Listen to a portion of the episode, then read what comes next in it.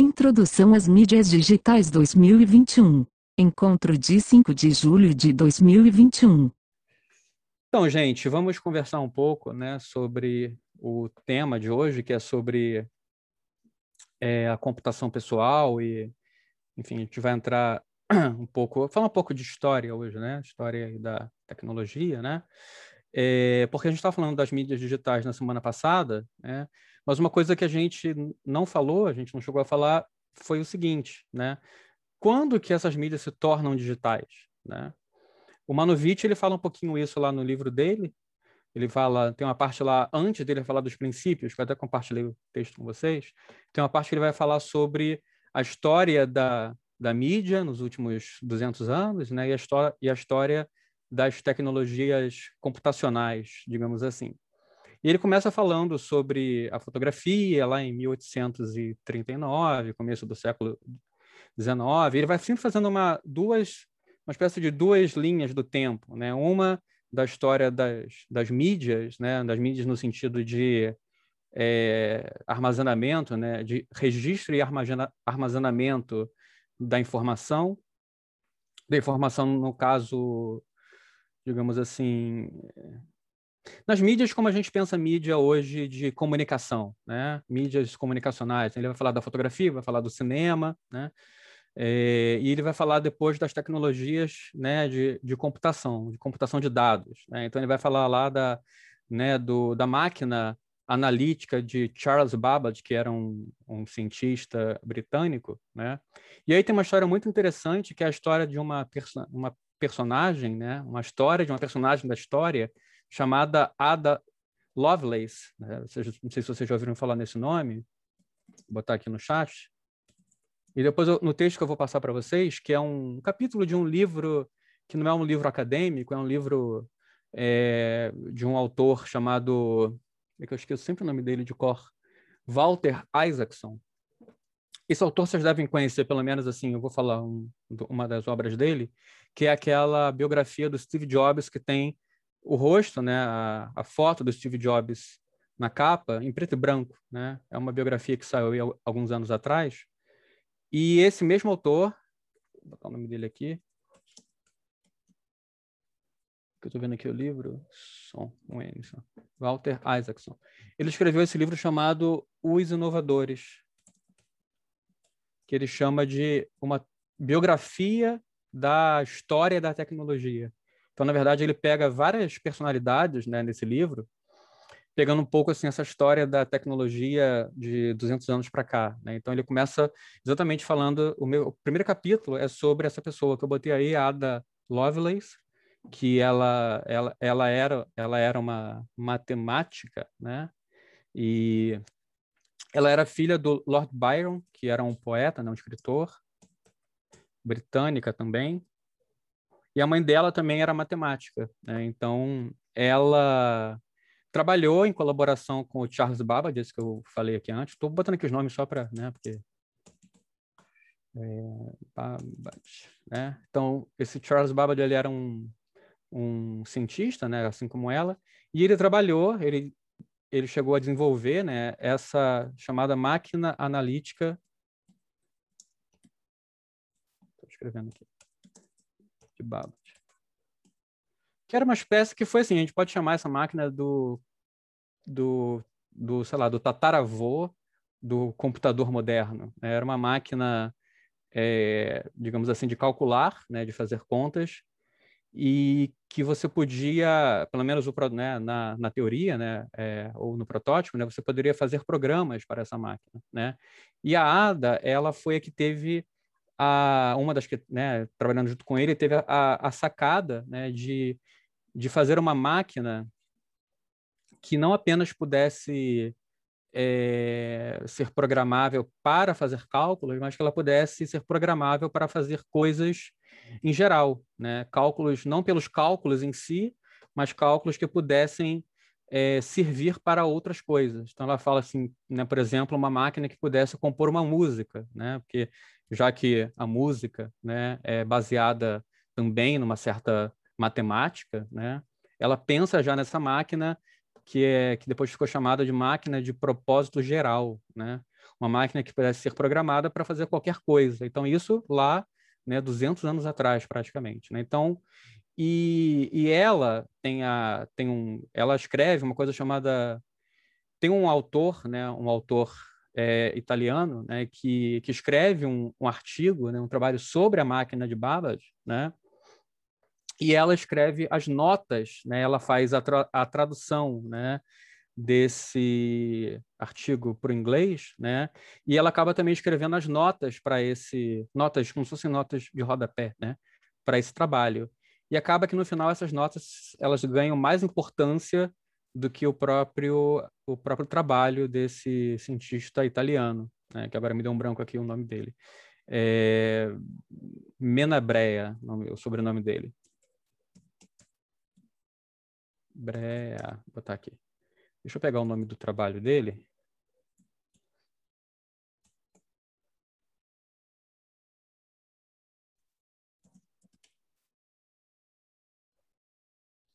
É, Luigi Federico Menabrea, nascido em 1809. Uh, deixa eu ver aqui o nome do, do artigo dele.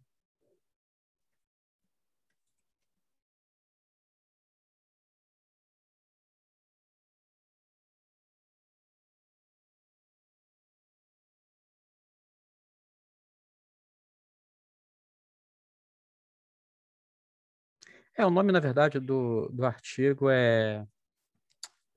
Como é que eu posso dizer? Não tem um nome muito, assim, muito criativo, né? É sobre a máquina analítica de Babbage, né? Então, assim, não tem um nome especial, né? É, com notas da tradutora, né? Que foi a Ada, Ada Lovelace. E aí essas notas acabaram... Não, o nome certinho mesmo é sobre a máquina analítica inventada por Charles Babbage, né? E com a tradução de Ada Lovelace. Tem, até achei aqui na Amazon. Esse tem até um. Deixa eu botar aqui. Open Image. View Image. Cadê o View Image? Vou botar aqui depois da imagem para vocês. Depois eu mostro. Então, e aí, né, a Ada, ela é considerada, vocês podem depois procurar aí no Google, assim, ela é chamada assim a, a primeira programadora de computadores, né, porque ela foi a primeira a, não como a gente conhece hoje, né, mas a, a pensar no computador como uma máquina, no computador não, né, nessa máquina aí ainda como uma, um, um protocomputador, né, que serviria para um propósito geral, né. Tá, mas isso aí foi 200 anos atrás, é só para a gente dar um salto aí. E né, os computadores, enfim, essa história eu não vou nem passar tanto por ela, assim, porque né, é, não é tão nosso foco aqui. Né? Nos anos 40 começam a ser desenvolvidos os computadores modernos, né? Então aí também isso vem, vem muito aí a, a guerra, a Segunda Guerra, né? As guerras, elas, infelizmente, elas é, muitas vezes elas são assim o, o a força motriz para desenvolvimentos tecnológicos, né? Isso é, é, triste que seja dessa forma, mas enfim foi o que aconteceu, né?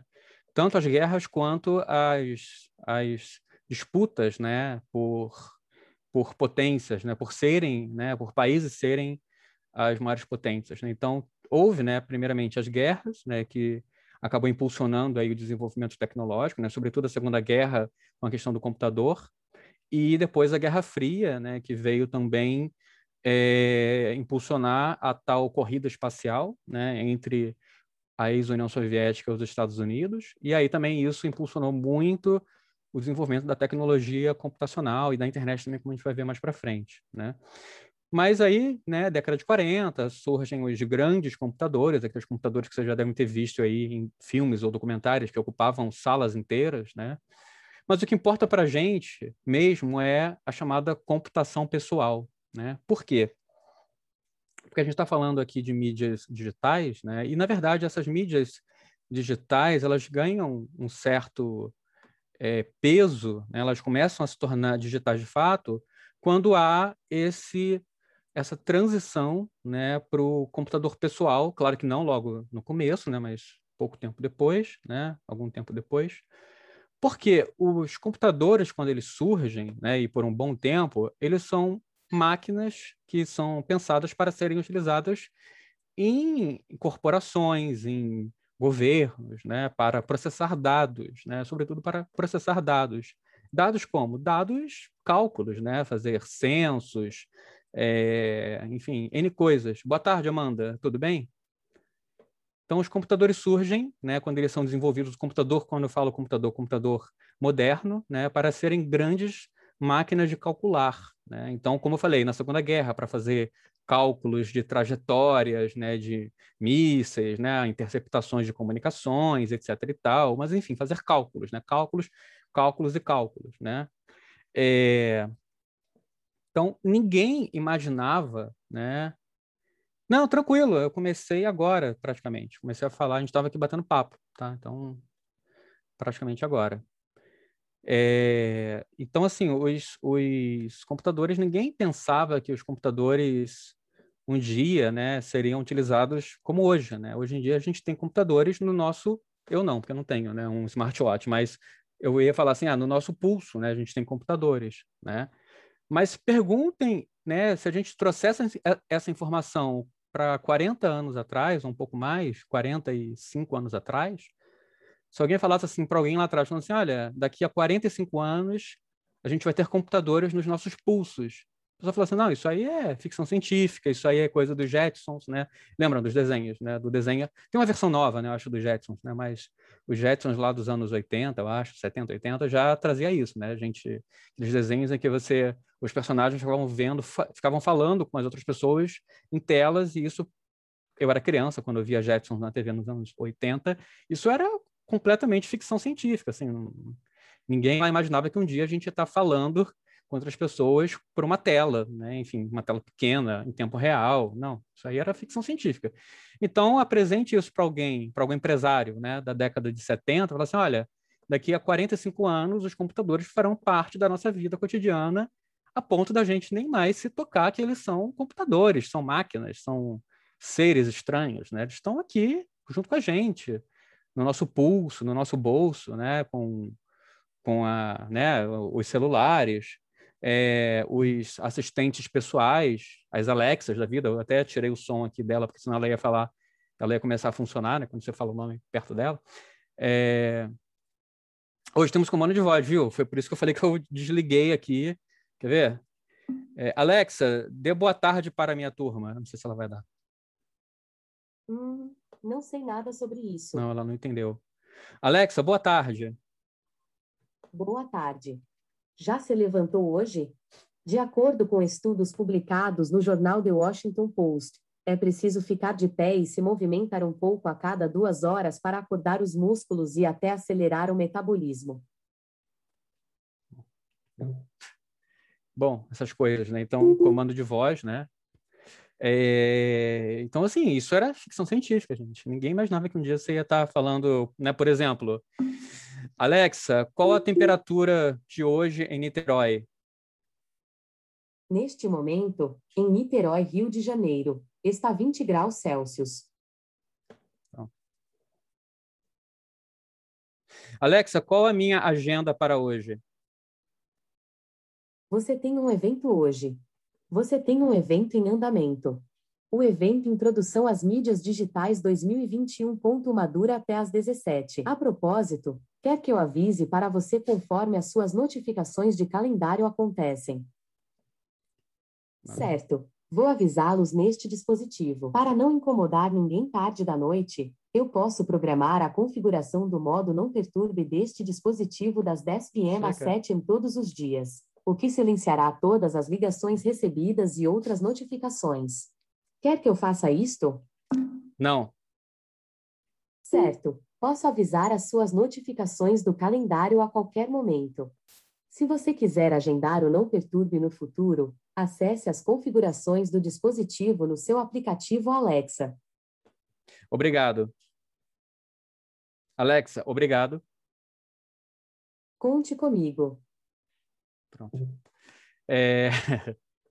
Vai que ela conta com compromisso íntimo. Não, mas aí não, são compromissos de agenda que eu boto na minha agenda, não tem nada íntimo, não. Articulada ela, né? Verdade. Então, assim, né, coisas assim, muito que a gente vai se acostumando, né? E de repente isso está no nosso, no nosso cotidiano. E, gente, ela também é um computador, a gente pode pensar assim, né? Como eu falei semana passada, né? O que é digital, o que é computador hoje é qualquer coisa que tenha uma computação. Ou seja, o que é computação? É um processamento, é uma, um cérebro, uma CPU que processa dados, né? Aquele filme Her, exatamente, né? Ali já é um passo mais à frente, né? Que a, a a inteligência artificial ali tem um, de uma certa forma, tem um sentimento, né? Ou então finge tem, né? Finge ter, né? Uma simulação ali de um sentimento. Pelo, pelo menos ela, ela, ela tem, ela se mostra, ela não é uma pessoa, uma inteligência monogâmica, né? Ela tem N, né? Amigos ou parceiros ali. Inclusive, eu achei muito engraçado nesse filme como que ele se surpreende com isso, né? Quando a, quando ela fala que, que não era só ele, né? Ou seja, é interessante isso, porque ele traz essa, essa digamos assim, o, o, o mainstream, né, da sociedade ocidental ou da oriental também, enfim, acho que do mundo, né, que é a monogamia, e ele traz isso para a relação dele com a inteligência artificial, né? Então ele não, ele transpõe, né, sem questionar, sem pensar se né, é, se ela teria alguma diferença, exatamente, ela diz a real.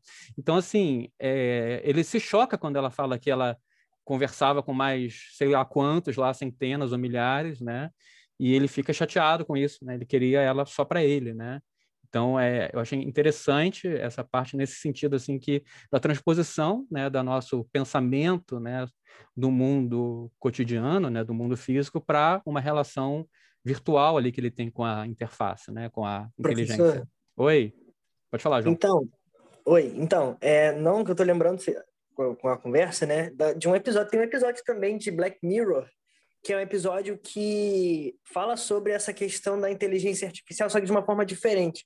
Não é que a mulher se apaixona pela inteligência artificial, é que existe uma inteligência artificial que ela é, foi feita e programada para simular ser a pessoa amada que já morreu. Não sei se você já viu esse episódio. Cara, esse episódio é muito bizarro. Ah, eu já vi é esse. É muito É muito bizarro. Tipo assim, é tipo um boneco, não é? Uma parada é, assim. Na verdade, na verdade, começa com só, tipo, mensagem. A mulher é verdade, não verdade. consegue passar pelo luto direito. Aí ela Não ela vi, não vi, não. Agora eu tenho certeza que eu não vi. Ah. Nossa, então, veja, esse episódio é muito louco. Ela contrata esse serviço que começa com mensagens tanto de áudio e ligação, né, quanto de, de mensagem. Só que aí a inteligência artificial escaneia as mensagens que eles já trocaram durante a vida. Aí quanto mais informação ela tem, quanto mais e-mails ela vê que o cara já mandou, ela escaneia a personalidade dele, a forma que ele é, e aí simula ela sendo essa personalidade é, é, é, meio que ela imita Nossa, o cara, entendeu? Sim, sim, Só que de uma sim. forma tão boa que parece que a mulher não perdeu, que, que o cara ainda tá lá. Que bizarro isso. Eu vou ver esse episódio. É, é não sei. Será que é, é, deve ser fácil? Né? Se eu botar por palavras-chave, assim, acho que eu encontro. É, eu não vi, eu não vi assim, mesmo. Eu vou, posso procurar aqui agora rapidinho e depois. Tá, se puder botar o um nome aqui, pelo menos, é. eu boto, não tem problema não. Mas e, é isso, né? Ah, pode falar, pode falar. Posso fazer um comentáriozinho? Claro, pode. É, é porque no semestre passado eu fiz a disciplina Antropologia da Comunicação Móvel, eu esqueci o nome da professora. Carla. É, com a Carla. E aí a gente até citou esse, a gente discutiu esse filme porque nós é, lemos vários trabalhos que falam da personificação do, do celular, que é meio que ele faz, né, no filme ele trata a, a inteligência artificial como se fosse uma mulher. Então, por isso que ele fica tão chocado, né? Pois se ela é uma mulher, como é que ela me trai desse jeito? E aí é muito interessante os trabalhos que a gente é, leu, porque é engraçado, até alguns engraçados, que as pessoas elas tratam o celular como amigos, como filhos, tem todo aquele cuidado, aquele carinho, amor mesmo, é, é muito é bizarro, né? Porque é um, é bizarro, um objeto. É. Tem uns trabalhos, você está falando isso, tem uns trabalhos interessantes que eu estava lendo é, alguns meses atrás. É, não chegaram a ser trabalhos acadêmicos, não, assim, matérias né, de jornais, tanto do Brasil quanto fora, né?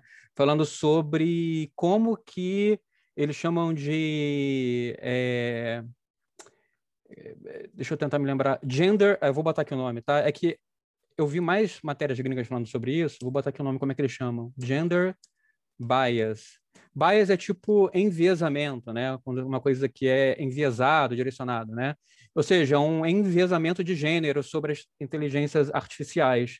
E ele estava as matérias estão questionando, né, o fato de quase todas as inteligências artificiais serem, é, sobretudo, né, vozes de mulheres com nomes de mulheres às vezes, como a Cortana da Microsoft, a Alexa, né, e como que isso é, é, exprime, né, de uma certa forma, um padrão é, um padrão, de uma certa forma, patriarcal da sociedade ocidental ou da sociedade mundial, né? Então, assim, e aí existem até já petições, né, para que para que para que as empresas elas ofereçam possibilidades, né, de, de vozes não só de mulheres, mas também de homens ou tem até um lá que, que uma matéria que falava sobre a ideia de uma voz neutra, né, que não fosse nem né, uma voz feminina nem uma voz masculina, né, para que não tivesse esse, como eles chamam, gender bias, né, para que não tivesse esse enviesamento, né, essa tendência para um dos gêneros que isso pode causar certas certos incômodos, né, certos constrangimentos, né. Então, por exemplo, eu mesmo eu, eu, me, eu me sinto mal quando eu falo Alexa, faça isso, né? É como se eu estivesse dando uma ordem para uma mulher, né? E no, no começo isso me incomodava mais, né? Porque é, é essa ideia do choque, né? Do choque daquela tecnologia que ainda você não está acostumado, né? Então, assim, primeira vez que eu tenho essa esse dispositivo foi final do ano, né? E no começo eu me, eu me lembro que eu me sentia um pouco mal, assim, tanto que até eu cheguei a, a trocar o nome, né? Você pode configurar lá um outro nome, chamar de Echo, só que era estranho falar Echo, não sei o quê, enfim. Aí eu acabei voltando é, só que depois você acaba se acostumando a ver aquilo não como uma pessoa, mas como um computador, né? Não é, não tem um gênero ali, né? Mas é, é, em alguns países eles até eles até conseguiram, né? Eu não me lembro qual dessas é, inteligências era, né? Porque eles estavam falando que é, as respostas eram muito subservientes, às vezes, né, de algumas dessas inteligências artificiais, tipo femininas, né? E aí eles estavam falando também que as respostas tinham que ser menos tolerantes para certos comentários, para certas coisas, né? É muito interessante, acho que vai ao encontro do que, né, a... Quem que comentou mesmo da aula da, da Carla? Foi... Eu perdi, a... foi Natália, né? É, dessa antropologia da, né, da, da, inteligência artificial, né? ou seja, esse antropomorfismo, né? a gente pensar nessas inteligências como seres humanos. Né? E aí, qual, qual é a solução? É, é pensá-las como algo não ser humano, né? como eu falei, botar uma voz robótica né, para isso, para não ter um gênero, né? ou é, ter as opções né, de, enfim, mas isso aí são coisas para a gente vai falar sobre isso mais para frente. Mas só para antecipar, né? Acho que é interessante essa conversa, que hoje em dia isso tudo é computador, né? Então a gente não tem mais essa essa separação assim de a gente faz mais para uma questão assim de nomear o dispositivo, né? Um computador é o computador, é a torre, é o notebook, né? É o computador. Mas assim, se a gente for, né? Se a gente for pensar no sentido assim de é, se a gente não, não quiser né, categorizar, é tudo computador. Né? Um celular é um computador, uma TV é um computador, uma Alexa é um computador, um smartwatch é um computador, né? tudo são dispositivos computacionais. Né? Só que, como eu falei, 45 anos atrás ou 50 anos atrás não era assim que se pensava, né? não havia nenhuma previsão disso. Né?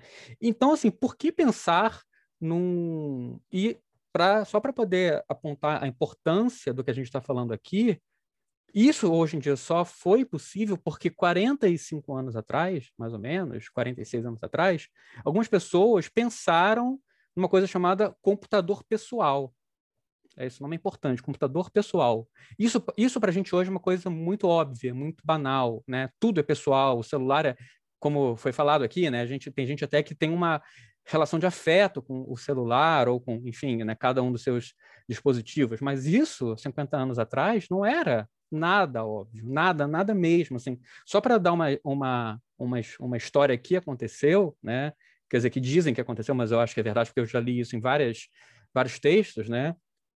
Quando o pessoal da Xerox de, da Califórnia, o pessoal que era o chamado Parque, Parque, P-A-R-C. É... Parque era um centro de é, desenvolvimento, né, de pesquisa da Xerox, né? Palo Alto Research Center. Isso, isso, exatamente isso, é, Guilherme. Então, o, era, o, era o centro né, de desenvolvimento e pesquisa da Xerox, na Califórnia, lá em Palo Alto. Quando eles foram apresentar o projeto do mouse para a sede da Xerox na costa leste, ele, o, o, lá a pessoa lá, o gerente, o diretor, enfim, a pessoa que, com quem eles se reuniram, é, ele riu sobre o mouse, ainda mais com esse nome, né? Mouse é um rato, né? É, e falou que o futuro da, da, o futuro da tecnologia não seriam os computadores, mas seriam as máquinas de Xerox. Né? Acho que esse cara, se ele tiver vivo hoje, talvez não, né? Se ele tivesse vivo, se ele estiver vivo hoje, ele deve ter se matado, né? Porque assim, a, a, o futuro não foi máquina de Xerox, né? Hoje em dia, muito pelo contrário, né? Máquinas de Xerox hoje em dia são cada vez menos importantes, né? Porque cada vez menos a, a gente usa papel, né? Mas ele falou isso, que o futuro não era não era computadores pessoais, eram máquinas de fazer cópias, né? Eram, foto, eram fotocopiadoras, né? Então, assim, era para ver como que era real esse sentimento de que eram pessoas doidas que estavam propondo computadores pessoais. Para que, para que que um ser humano, né, um ser humano no seu no seu dia a dia vai querer um computador? Um computador é para empresas, para indústrias, para os governos fazerem cálculos, computações complexas, não para um ser humano ter em casa, né? Aí que vem a genialidade, como né, é, se fala, né, de, alguma, de algumas pessoas, né? Ou seja, algumas pessoas foram tentando desenvolver esse computador pessoal. A gente sabe que duas dessas pessoas são muito conhecidas, o Bill Gates e o Steve Jobs, né? Mas tem um outro que veio Exato, Hugo. Como servidores, como máquinas de computação mesmo, de computação de dados, né?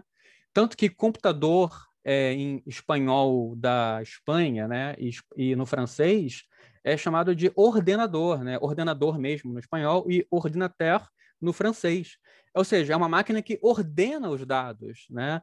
Que, que enfim, que que faz um cálculo dos dados, né? ou seja, não tem nada a ver com o que a gente né, conhece hoje como computadores. Né? É, e aí, como eu falei lá na, na, década de 70, em meados da década de 70, né, começa esse movimento em prol dos computadores pessoais. Então, assim, em 75, vou, vou citar assim, três né, dos mais importantes. Em 75, é, é, surge né, o, um, um, primeiro, que eu nem considero assim, um primeiro, de fato, computador pessoal, né? É, que ele sai até na capa de uma revista é, botar aqui. Electronic, Popular Electronics, né? Eu vou compartilhar com vocês a imagem aqui. É... Imagens estão pequenas, deixa eu pegar uma imagem maior aqui. Uh, mais imagens, cadê? Ferramentas, é, tamanho grande. Ah, tá, tá, tá. Acho legal mostrar essas imagens porque view image, open, open image em new tab. Compartilhar com vocês. Então esse é, Altair, né, ou Altair, né, como a gente falaria em português, ele é, uh, assim, o primeiro chega a ser bem. É, é um computador pessoal, mas ele, vocês vão entender por que, que ele não é considerado tanto assim o primeiro computador pessoal. É assim, né, em termos de, de tecnicidade, a gente poderia falar que sim, ó, é, eles de mini computador, né? Então, saiu na capa dessa revista, né, Popular Electronics. São assim, eram revistas para é, entusiastas, né, de eletrônica, enfim né? Como teve muito até, acho que a década de 90 ainda tinha muito dessas publicações, né? E aí ele sai na capa, na, na edição de janeiro de 75, esse, isso aqui era o computador, essa caixa aqui, né? Com um monte de LED, botãozinho na frente, né? É, e aqui depois eu vou mostrar a imagem dele, né, sem ser assim, né, sem ser com é, com essa na capa, né, da revista. Uh, deixa eu pegar aqui uma imagem boa dele. Pronto, achei uma aqui. Então, como é que era, né, funcionava esse esse computador, né? Esse chamado de primeiro computador pessoal, né? pensando em uma tecnicidade aí do computador pessoal, né? Não assim, de fato, né, que foi utilizado como computador pessoal e tal, porque, né, é meio fácil de entender por quê, né? Então era isso aí, né? Então uma caixa, né, com várias placas dentro, um monte de chavezinhas, né, aquelas que você bota para cima e para baixo, né? E um monte de LEDs, né? Então não é muito pessoal, né? Se a gente for ver assim, né? Não, não passa uma pessoalidade muito grande, né? Esse computador Altair 8800, né? Então, assim, como é que as pessoas faziam para, sei lá, para programar nesse computador? Né? Você ia ter que ficar mudando essas chavezinhas de posição numa sequência, né? Então, assim, sei lá, numa uma linha de comando seria, sei lá, sobe a chave, sei lá, como é que é ali, I e 5 e 4, depois baixa a chave não, nem 5, né? 15, né? 14, 13, 12, aquelas chavezinhas ali. É, vai de 0 até 15. Que provavelmente. Ah, então, esses de 0 a 15 são os bits, né? Lembra que a gente falou na semana passada dos bits, né? Que vai da direita para a esquerda? Então, a gente tem aqui, ó, a 0, a 1, a 2, a 3, até a 15. Então, seriam 16 bits. Tanto que aqui, aqui embaixo tem, né? A, escrito data address, né? Ou seja, endereço de dados.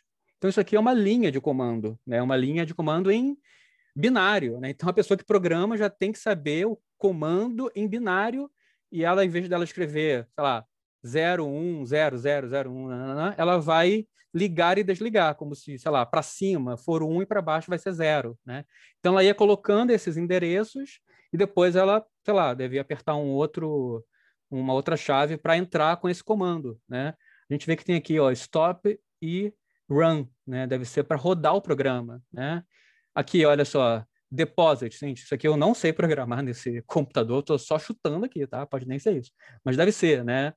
Reset clear deve ser para limpar o programa, né? Ou para limpar aquela linha, né? Então aqui, olha só, esse deposit deve ser para como se fosse a tecla enter, né? Ou seja, você escreve uma linha de comando e aperta enter, vai para o computador. Aqui devia ser, você faz uma linha de comando a partir desses dessas chaves, né, de 0 até 15, e ali naquele depósito você baixa ali a, a, a, chavezinha e ele armazena aquela linha de comando, né? E aí, gente, a, a saída, né? O que que a gente tá? Mas aí eu fiz um programa, sei lá, para fazer um, uma calculadora, né? Para entrar, fazer um, um, cálculo. E aí, o que que eu vou ver, né? Então, assim, para que esse computador funcionasse, geralmente ele deveria ser conectado a uma, um terminal de impressão, né? Então, ele só era o computador mesmo, a CPU. Então, é, tem uns documentários que você vê, é, até uns vídeos no YouTube, né, que você vê esse computador ligado a um terminal de impressão. Acho que até tem aqui, deixa eu ver se eu tenho, que aí eu, eu boto um pouquinho para a gente ver. É, movies. Eu acho que está. Peraí, não, aqui não. Uh, peraí. Deixa eu botar em ordem alfabética aqui. Som, som, TV, YouTube. Mídias digitais, vídeos. Ah, aqui. É isso aqui mesmo. Deixa eu ver se é esse. Peraí.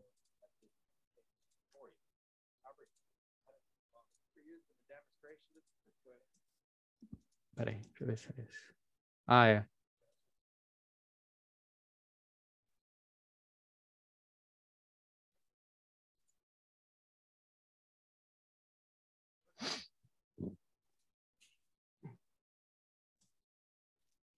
Então, vou botar um vídeo aqui para vocês, que é o seguinte. Vou tentar ir explicando enquanto o vídeo vai, vai rolando. Né? É, QuickTime.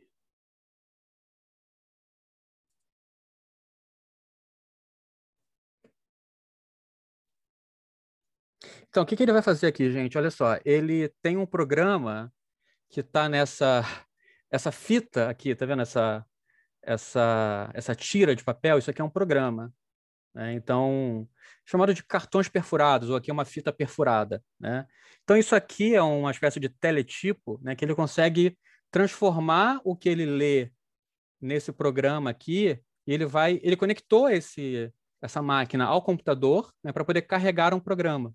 E o programa está gravado aqui nessa fita. Essa fita, esse cartão perfurado, ele vai vocês lembram lá da semana passada que a gente falou do vinil, né? Como é que o vinil ele, ele grava os dados, né? Como se fosse assim, essa fita, ele vai ler os, os furos como se fossem zeros e uns, né? E aí ele vai interpretar como sendo um programa, né? Então, ele vai falar o quê? Que ele vai carregar esse programa no, nesse computador aqui, nesse Altair aqui, e depois ele vai imprimir aqui, nesse teletipo, como se fosse a tela do computador, né? Então, ele está carregando um programa via fita e está é, exibindo o resultado do programa na tela, que na verdade é um papel. Né? Só para a gente ver como é que não tem nada de muito computador pessoal nesse processo. Né? Isso aqui é um vídeo novo, tá, gente? É um vídeo contemporâneo, assim, né?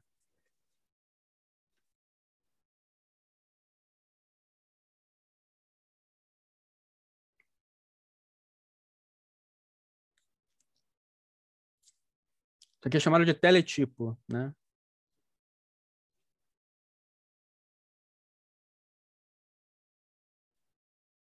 Ele comprou e, né, e ele restaurou esse teletipo. É, vocês estão vendo em tela cheia, gente, ou não? Para mim tá tela cheia. Sim. Tá, tá, tá. Só para eu entender. Tá. Vocês estão escutando ou não? Não. Ah, tá. Então era isso. Peraí. Uh, uh, peraí, aqui tem uma configuração aqui do. E ela é muito diferente de uma registradora? É... Não sei, eu nunca vi ao vivo essa, essa máquina. Então, peraí, deixa eu botar aqui, share sound. Deixa eu ver se agora, acho que agora vai o áudio. Peraí.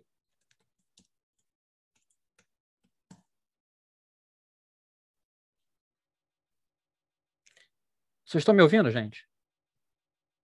Sim. Sim, tá. Vê se agora vão escutar o áudio do vídeo. Sim? Agora sim. sim. Ah, tá, tá. Foi. Beleza, beleza. Up and running, all the fun we went through in the old days just to have uh, a basic up and running on an Altair. All right, so first of all, let's go over to the Altair, and we're going to have to enter the bootstrap loader, because as you recall, when the Altair boots up, it has nothing inside it except a bunch of empty, uninitialized RAM. In order to read from the paper tape reader, we're going to have to input a small bootstrap loader that gives it just enough smarts to accept data from the tape reader. Ele vai colocar um programinha muito básico, né, que é como se fosse um programa de boot, para ele poder ler a fita, né, porque ele fala que o, o Alter está vazio, né, não tem nenhum programa dele. Aí ele chama esse programinha de carregador bootstrap, né, que é um, uma espécie de loader, né? Que é para ele poder é, entender que ele tem que carregar lá do teletipo, né? Então ele vai fazer isso como? Com as chavezinhas. That tape reader then will read in the tape that you would have purchased from Altair. First part of that tape reader is another more sophisticated loader called the checksum loader that then turns around and reads in the rest of BASIC off of tape. All right, the bootstrap loader would have been provided in the manual you got from Altair.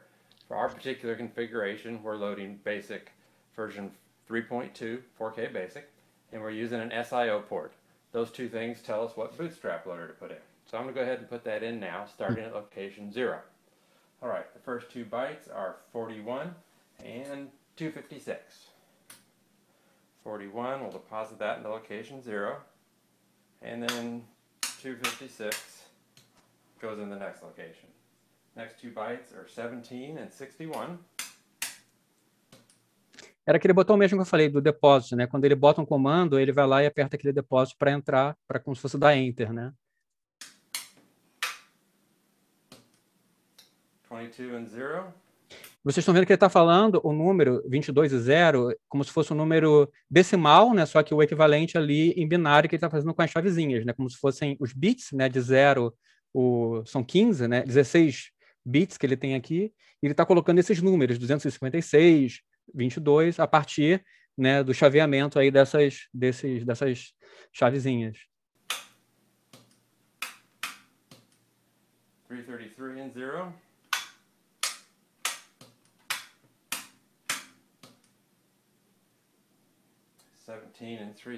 Isso ele está lendo do manual que ele falou, né? Que já tem esses programas pré-apresentados pré lá. 333 and 1.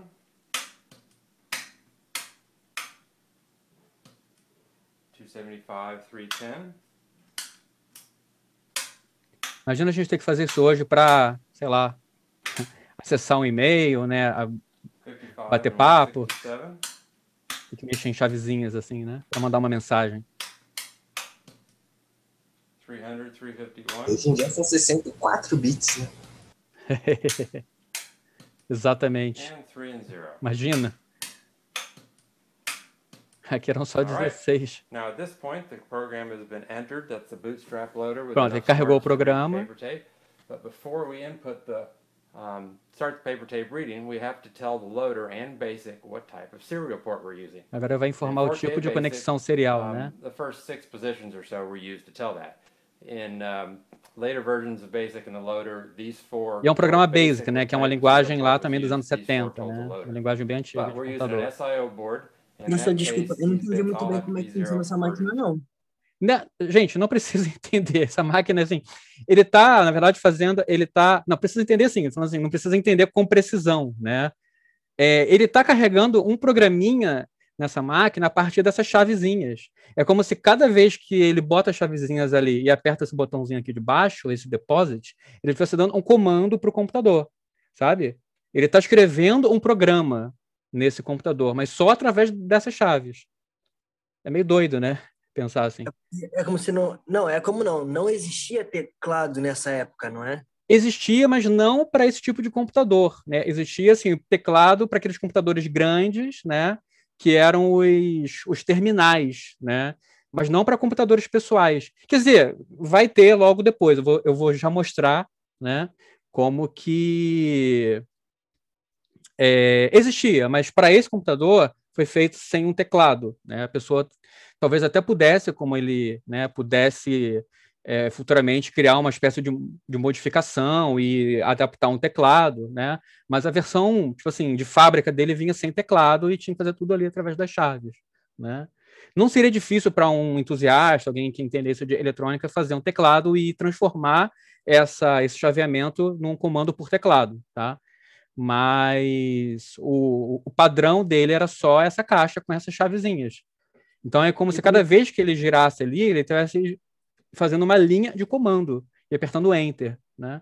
Fala. Não, que eu ia perguntar como é que, como é que faz para testar o programa.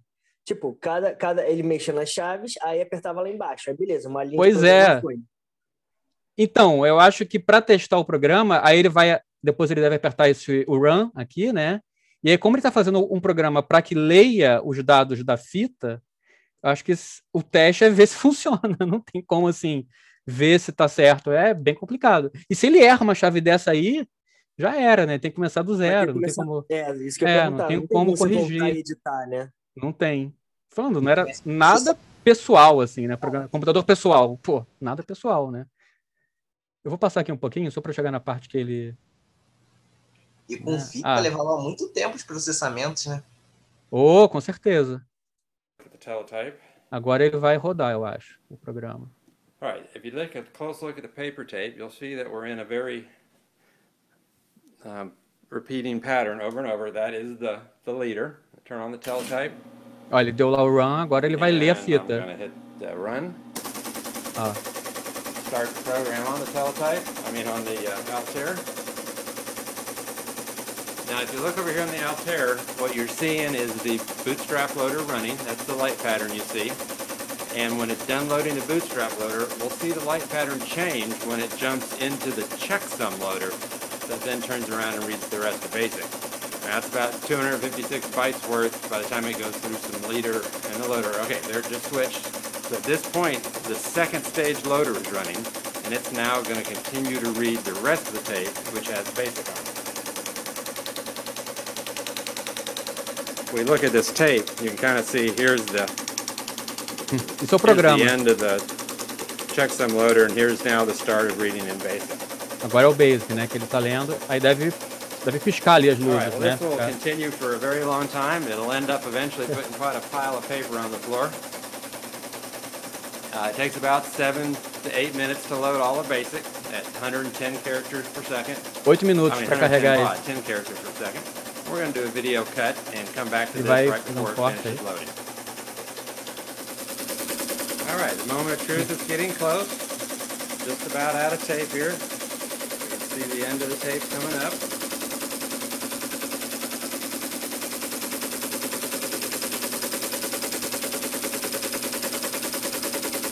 When it's done loading, we hope to see basic sign on. All right, that's it. Ah, nice when that noise finally stops. Okay, hopefully you can read that. It's asking memory size. We'll just hit return. Terminal width, we'll just hit return. Want sign, let's say yes. Agora ele está interagindo pelo teclado, né?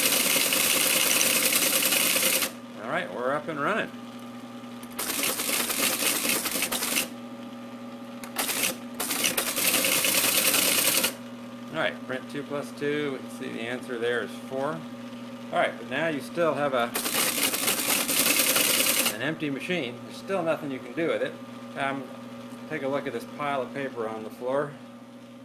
There's 4K Basic as it loaded. I do have another. Ou seja, ele carregou o programa da linguagem de programação BASIC dentro do computador, né? Então agora o BASIC, né, que é uma uma, uma linguagem um- uma linguagem de programação já está carregado dentro do computador e agora ele pode fazer programas em BASIC, né, usando esse teletipo. Tanto que ele botou ali, né, print 2 mais 2 apareceu 4, né? Ou seja, o computador não vem com nenhuma linguagem de programação nele, vem vazio. Né? Então ele carrega. Isso tudo que ele botou aí era o, o- a linguagem de programação basic, né? Para ser carregada no computador. Como se eu carregasse, sei lá, um Microsoft Word né, no computador hoje. Abrisse né, um, programa. Então ele teve que mandar o computador carregar a linguagem com 0101, aí depois que o computador começou a entender a linguagem para ele ter a interação com o cara através do, do Isso, isso. né? Exatamente. Ele, carre... ele primeiro fez essa chavezinha para ele ler a- o programa Basic que estava lá na fita, para ele agora poder interagir na linguagem Basic, né? que é uma linguagem muito simples, assim. É, e isso é era um programa de quatro. é, esse, esse Basic, né, que ele botou dentro da máquina, tem 4 KB, que é o tamanho é o tamanho de um jogo de Atari, para vocês terem uma ideia dos primeiros jogos de Atari dos anos 70, 80, É. tem 4 KB. É como se o nosso computador de hoje viesse só ele montado e sem nenhuma programação dentro. E a gente Isso, fazer antes de usar. Exatamente, sem nada, sem nada, nada, nada. É como se viesse só nem a BIOS, né? Que é o que? Ah, pronto. O que ele fez aí nesse comecinho foi como se fosse é, pro- é, instalar uma, uma BIOS dentro dele, né? Que é aquela parte que, que lê as primeiras coisas do computador, né? Mais ou menos assim, fiz um paralelo meio assim, né? Para que ele pudesse depois conseguir ler as outras coisas, né? Ler o Windows, ler, enfim, qualquer sistema, Linux, né? E é como se o, a instalação do Linux ou do Windows fosse essa fita. Tá? Agora eu vou instalar a linguagem, né, o sistema operacional dentro dele. Aí são essa, essa fita aí que ele botou para ler. Né? Aí agora ele pode interagir muito, de uma forma muito simplificada, né, com o computador, fazendo comandos do Basic, né, que é, são comandos baseados no inglês, é uma linguagem muito fácil. Ele tem esse nome Basic, né, que é uma, é uma brincadeira, que é Basic de básico, mas também ele é um acrônimo, né? É, é, é Basic All Purpose. é, enfim, tem uma é, é, é uma sigla, né? Também, né? não é só é, para falar que é básico, né? É também uma brincadeira, quer dizer, Basic Language.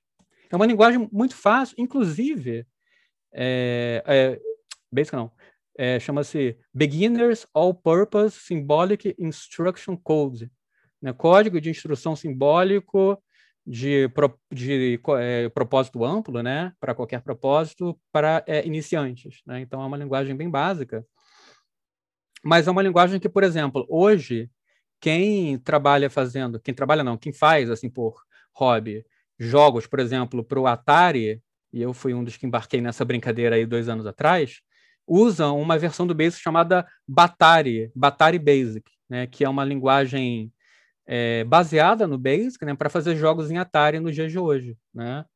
É, então, o Basic é uma, é uma, linguagem que até hoje meio que sobrevive aí nessas, nesses nichos, né? Não, claro, para fazer nada profissional, mas é, nesses nichos ainda sobrevive. E aí aqui ele vai usando, né? Ele vai programando, ó, fazendo aqui. Isso aqui é como se fosse a tela dele, né? Então ele está colocando aqui, ó, é, para vocês terem uma ideia do Basic, né? Então esse print é para imprimir na tela, né? Interface, blá blá blá blá, né? E aí tem lá, se L for igual a zero, então vá para a linha tal, né? Então ele vai fazendo esse programa aqui. É que ele fez, ele fez, ele fez um comando para listar o programa, né? Deixa eu interromper aqui esse share, só para avançar um pouco. Então, assim, gente, isso era o primeiro computador pessoal, né?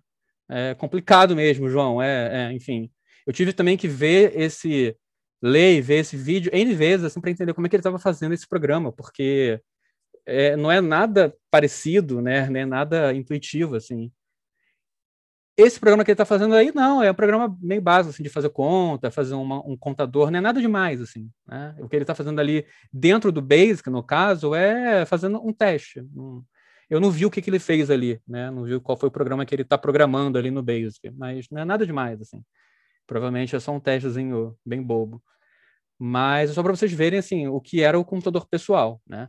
Aí vem, começa a vir a, a genialidade. Ah, só antes, né? É, quem faz o Basic para esse programa é o Bill Gates, né? A Microsoft. Então ela ela chega lá no no cara que era o dono dessa empresa, que era o que, né, o que, que fundou, que construiu essa empresa, essa MITS, né, que é o nome dessa empresa que fez esse Alter, e fala para ele, olha, eu tenho aqui, você tem uma máquina, mas sem um programa, você, essa máquina, você vai ficar fazendo só esses, né, esses, esses essas, essas, essas coisinhas bem básicas, né, então eu tenho aqui um programa, né, Basic, ele, ele não foi o criador do Basic, o Bill Gates, né, o Basic já foi sendo criado, né, anos antes, mas ele faz uma versão do Basic para esse computador, que provavelmente até é essa que ele, que ele bota aí na, na, na fita, né? Bota na fita para carregar. E ele, ele é, oferece, né, para o dono dessa empresa. No começo ele, o cara não, não, não quer, né? E no final o Bill Gates ele convence ele para, é, em vez de ele vender o Basic para ele e pronto, ele já começa com essa ideia de, de percentual, né? Ou seja, a cada computador que você vender com o Basic dentro, eu ganho X, né?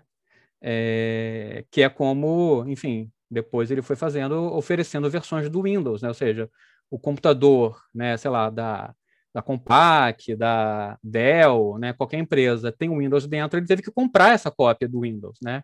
Então ele fez, então essa ideia da Microsoft, né, de, de colocar o sistema operacional em qualquer fabricante já começa lá atrás com essa empresa, essa MITS, né? Ou seja, ele oferece uma cópia do Basic, mas ele não vende, ele não dá para ele, para ele não dá por um valor X e pronto. Não, ele ele cobra uma espécie de royalties, né? Seja, para cada computador que você vender com o Basic dentro dele, eu vou ganhar uma, uma porcentagem. Isso também para a época era uma coisa não muito não muito pensável, assim, tanto que é, até nesse livro, né, que é os, os inovadores, ele, ele conta essa história, né? O cara não a, não quis de cara. Falou assim: não, mas espera aí, como assim? Eu vou ter que pagar para você um valor para cada máquina que eu vender a minha máquina? Aí ele fala: ah, é, porque a sua máquina, sem o meu programa, não vai ser nada, vai ser uma máquina, que nem vocês falaram aí, vai ser uma máquina vazia, né? Então você precisa do meu programa. Ele consegue convencer e ele fecha esse contrato. Mas essa máquina era muito para pessoas assim, robistas de tecnologia, de computação, de eletrônica, engenheiros, não era um computador pessoal para a população, as grandes massas. Né? Aí que né, o visionário Steve Jobs, lá em, em 76, ano do meu nascimento, eu tenho um certo apreço por esse ano, né, porque é, em que o Apple surge, né? E aí o Steve Jobs, ele, ele, né? Ele, eu vou mostrar assim com várias imagens, que aí vai ficar mais fácil para ir alternando. o Steve Jobs, né, ele e o Steve Wozniak, né, que são os dois fundadores da Apple, né, lá um ano depois, logo em 76, ele vai, né, apresentar aí pro pro não para o mundo, né, mas pro ele apresenta primeiro na, na, na num, num, clube, né, de é, entusiastas, né, chamado Homebrew Computer Club, né, que era um, um grupo desses nerds entusiastas que se reunia de tempos em tempos, de, a, cada, a cada semana, a cada, a cada 15 dias, para apresentar suas é, invenções e tal, isso tudo na, na Califórnia. Então ele apresenta o Apple, né, que era o que era uma placa. Também não era ainda um computador completo, era uma placa, né? Mas a diferença é que, apesar de ser apenas uma placa, você podia já conectar um teclado, como nessa imagem aqui, né? E uma tela. Pode, podia ser uma TV, né? Monitor de TV, uma TV, qualquer tela que fosse. Né? Então já assim, já, já, já foi um passo à frente, né? Então tem aqui a placa, seria como se fosse a placa mãe, né? Só tinha uma placa. Ah, e a fonte também você que tinha que providenciar, né? A fonte você tá vendo que a fonte externa aqui, né? É, também era uma espécie de um kit, né? Também é, era também muito voltado para entusiastas, né? mas já um pouco mais pessoal, porque você, enfim, havia muito nessa época é, esses kits de montagem de teclado, etc. Então você mesmo providenciava o seu teclado, né? E conectava, né? Lá na placa mãe e havia aqui a saída de vídeo para você conectar, né? No no monitor, né? Então a gente já vê que é um passo mais além, né? Isso aqui, gente, eu acho que é uma, um, um print, né? De um daqueles programas da, do, do, do canal History Channel, que é aquele daquela loja de é, de coisas antigas, né? Qual é o nome? O Trato Feito, né? Porque eu vi esse esse programa. Então, depois vocês procurem no YouTube tem esse trato feito, né, que é do programa do History Channel, que tem aquela loja que as pessoas elas chegam lá com coisas super raras ou não tão raras. Ah, eu tenho aqui esse quadrinho do Homem-Aranha da década de, de 70, de 60, então quero vender por tanto e tal. E aí, nesse dia, é, vai lá, ele nem leva, né? Eles pedem para o cara lá da loja ir até esse escritório aqui, que ele tem um, um Apple I, né? Mas o cara ele queria muita grana, assim, o dono desse Apple, né? Muito, assim, muito caro. E aí eles chamam lá um especialista agora fala assim, ah, vale, né? Mas, enfim, não é uma coisa que você vai conseguir vender assim muito facilmente. E aí eles é, eles meio que parabenizam lá o dono desse Apple, falam assim, não, nossa, meus parabéns e tal, é uma máquina mesmo que vale, mas a gente não interessa porque a gente vai ficar com essa máquina aqui presa por muito tempo, né? Mas aqui já dá para ver ó, a imagem do Steve Jobs aqui, né, criada nesse Apple. Então, assim, já é um passo a mais para o computador pessoal de fato, né? E aí, gente, uma coisa interessante é que aqui os dois, né, o Steve Jobs, né, e o Steve Wozniak, né, isso aqui deve ter sido uh, esse ano, né, 76. É a minha idade, claro, eu tenho 45, gente. Então, é isso. Há 45 anos. É uma matéria desse ano falando aí dos 45 do, anos do Apple 1, né, do primeiro Apple. É, então aqui, né, aqui eu acho que já foi, aqui já foi um pouco depois, que tem o Apple II aqui já vou, vou mostrar para vocês já. Mas enfim, são os dois, né, os fundadores aí da Apple, né? É, e aí, por que, que é interessante essa história da, do, da Apple, né? Porque enquanto o Bill Gates ainda estava por isso que até por muito tempo ficou essa ideia da Microsoft sendo uma empresa muito corporativa, né, ou voltada para as empresas, para para um usuário mais corporativo, a Apple, naquela época, ela já estava com uma visão muito mais à frente, pensando no computador para o cidadão comum, para a pessoa comum. Né? Tanto que antes do Apple, né, antes deles fazerem o computador, o Steve Wozniak, junto com o Steve Jobs, né, mas o, o, é assim, o, o Wozniak era o, a mente, assim, a mente no sentido, a mente técnica, né, por trás, e o Jobs era o marqueteiro, né, dos, dos dois, né. E aí o, eles criam o que eles chamavam de Blue Box, que era uma caixinha que permitia que, com, que as pessoas fizessem ligações interurbanas sem pagar, né, era uma espécie de hacker aí da, de, de uma espécie de hackeamento do sistema telefônico, né. E eles iam lá e vendiam esse Blue Box. Então, o Jobs era uma espécie de marqueteiro para fazer as vendas desse Blue Box, né? E aí depois eles é, quase foram presos por isso, depois de um tempo, e eles tiveram que parar de fazer as Blue Boxes, né? Mas, enfim, eles já tinham essa. Então, assim, eles dois já tinham uma espécie de visão meio. Primeiro, né? Eles estavam na Califórnia, é, década de 70, né? Ou seja, aquele cenário ali da contracultura muito forte, né? É, ao contrário da costa leste, né? Que, que apesar né, do, do Bill Gates ter vindo também de Seattle e tal, ele já tinha uma visão muito mais corporativa da coisa, né? Ele não era é, aqui acho que todo mundo já deve ter visto alguma coisa sobre o Steve Jobs, até o filme, né? O filme que foi depois feito com o Aaron, qual, qual o nome dele, aquele ator? É, foi casado com a Demi Moore, esqueci o nome dele, que fez o Jobs, né? Então, assim, o Jobs ele teve várias experiências, né, muito voltadas muito conectadas com essa ideia de contracultura da época, né, década de 60, ali, final da década de 60, de 70, é, contra né, os protestos contra a guerra do Vietnã e tal. Então era outra outra pegada, né? Então ele passou um tempo em comunidades veganas e vegetarianas, Ashton Kutcher, isso aí. Obrigado, Matheus. É, então, assim, essa ideia de né, comunidades até experiências com ácidos e tal, isso a gente viu, né? Enfim, quem viu esse filme e tal. Quem não viu, até sugiro que é uma é, tá, tá muito bem feito, né? Então ele já tinha uma outra, uma outra, uma outra visão sobre o computador, né? Então ele já via o computador pessoal como uma coisa que seria é, utilizada pelo, como eu falei, pela pessoa comum, por qualquer pessoa no futuro, né? E que esse computador ele traria uma espécie de libertação do cidadão diante das corporações, diante dos governos, né? essa coisa, esse pensamento hacker já, já estava lá. Como eu falei, o, eles já tinham feito essa Blue Box né, um tempo antes, né?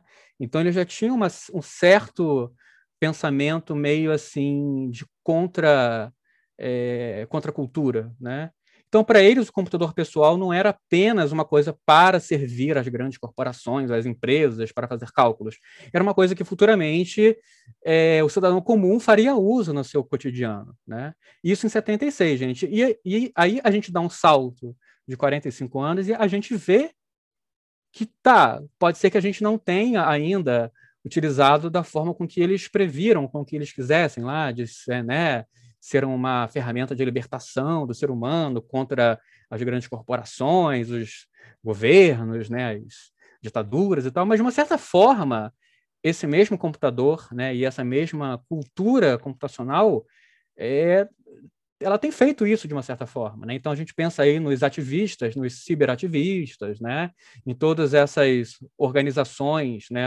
É, WikiLeaks, né? Que é, divulga né, informações sigilosas aí de governos e tal. Então, assim, de uma certa forma, é isso, né? Ou seja, essa parcela de pessoas que estão envolvidas nessas, nesses ativismos ciber, né, estão, de uma certa forma, cumprindo né, essa ideia de que eles tiveram que eles tiveram lá atrás, né, há 45 anos, de que o computador pessoal seria essa ferramenta de liberação, né, do cidadão ante aos governos, às corporações e tal. Não o computador pessoal como eles viram lá, aquela máquina grande, mas os telefones celulares, né, todas essas coisas que fazem com que pessoas podem, possam, né, de uma certa forma, se manifestar, é, é, é, atuar né, de, dentro das suas áreas, dentro das suas, das suas frentes. Né? Quando a gente for falar mais sobre ciberativismo mais para frente, a gente vai conseguir fazer essa ponte, né? Porque claro que aí não foi só o computador pessoal, né? A internet ela veio para para como que fala para selar isso, né? Para poder é, trazer essa potencialidade, né? É, porque talvez só os computadores pessoais não iam dar conta disso, né? Mas foi assim, foi o primeiro passo, né, para isso. Porque também sem o computador pessoal, a internet ela ficaria também presa aos governos, porque a internet, né, os, o avô lá o da, da internet, surge em 69. Né? Então a gente pensa assim, antes do computador pessoal. Né? Ou seja, o que, que era essa internet lá de 69, chamada de ARPANET, a gente vai ver isso mais para frente? Era também uma coisa que funcionava nos grandes computadores, dos governos, das corporações. Né? Então, se não fosse o computador pessoal, talvez hoje a gente não tivesse os celulares, etc. e tal, tudo isso que a gente usa, e a gente não teria também acesso a isso tudo. Né? Isso ficaria lá preso nas corporações, nos governos, etc. E tal. Então, o computador pessoal ele foi um elemento base para que isso tudo acontecesse. Né? Então, isso 45 anos atrás. E aí, um ano depois, como eu falei, esse primeiro Apple ainda é um computador que era vendido em kit, né, kit de montagem, ainda precisava de uma, de uma certa demanda de conhecimento técnico, né, para se utilizar, né, para você configurar, para você colocar um teclado, para você colocar uma tela. Mas aí no ano seguinte, né, é, surge o Apple II em 77, que aí sim já era um computador completamente funcional, né? É... Peraí, deixa eu pegar uma imagem grande aqui para facilitar a nossa visualização, né? Então, deixa eu pegar aqui, Apple II, Apple II, né? Tá aqui, pronto.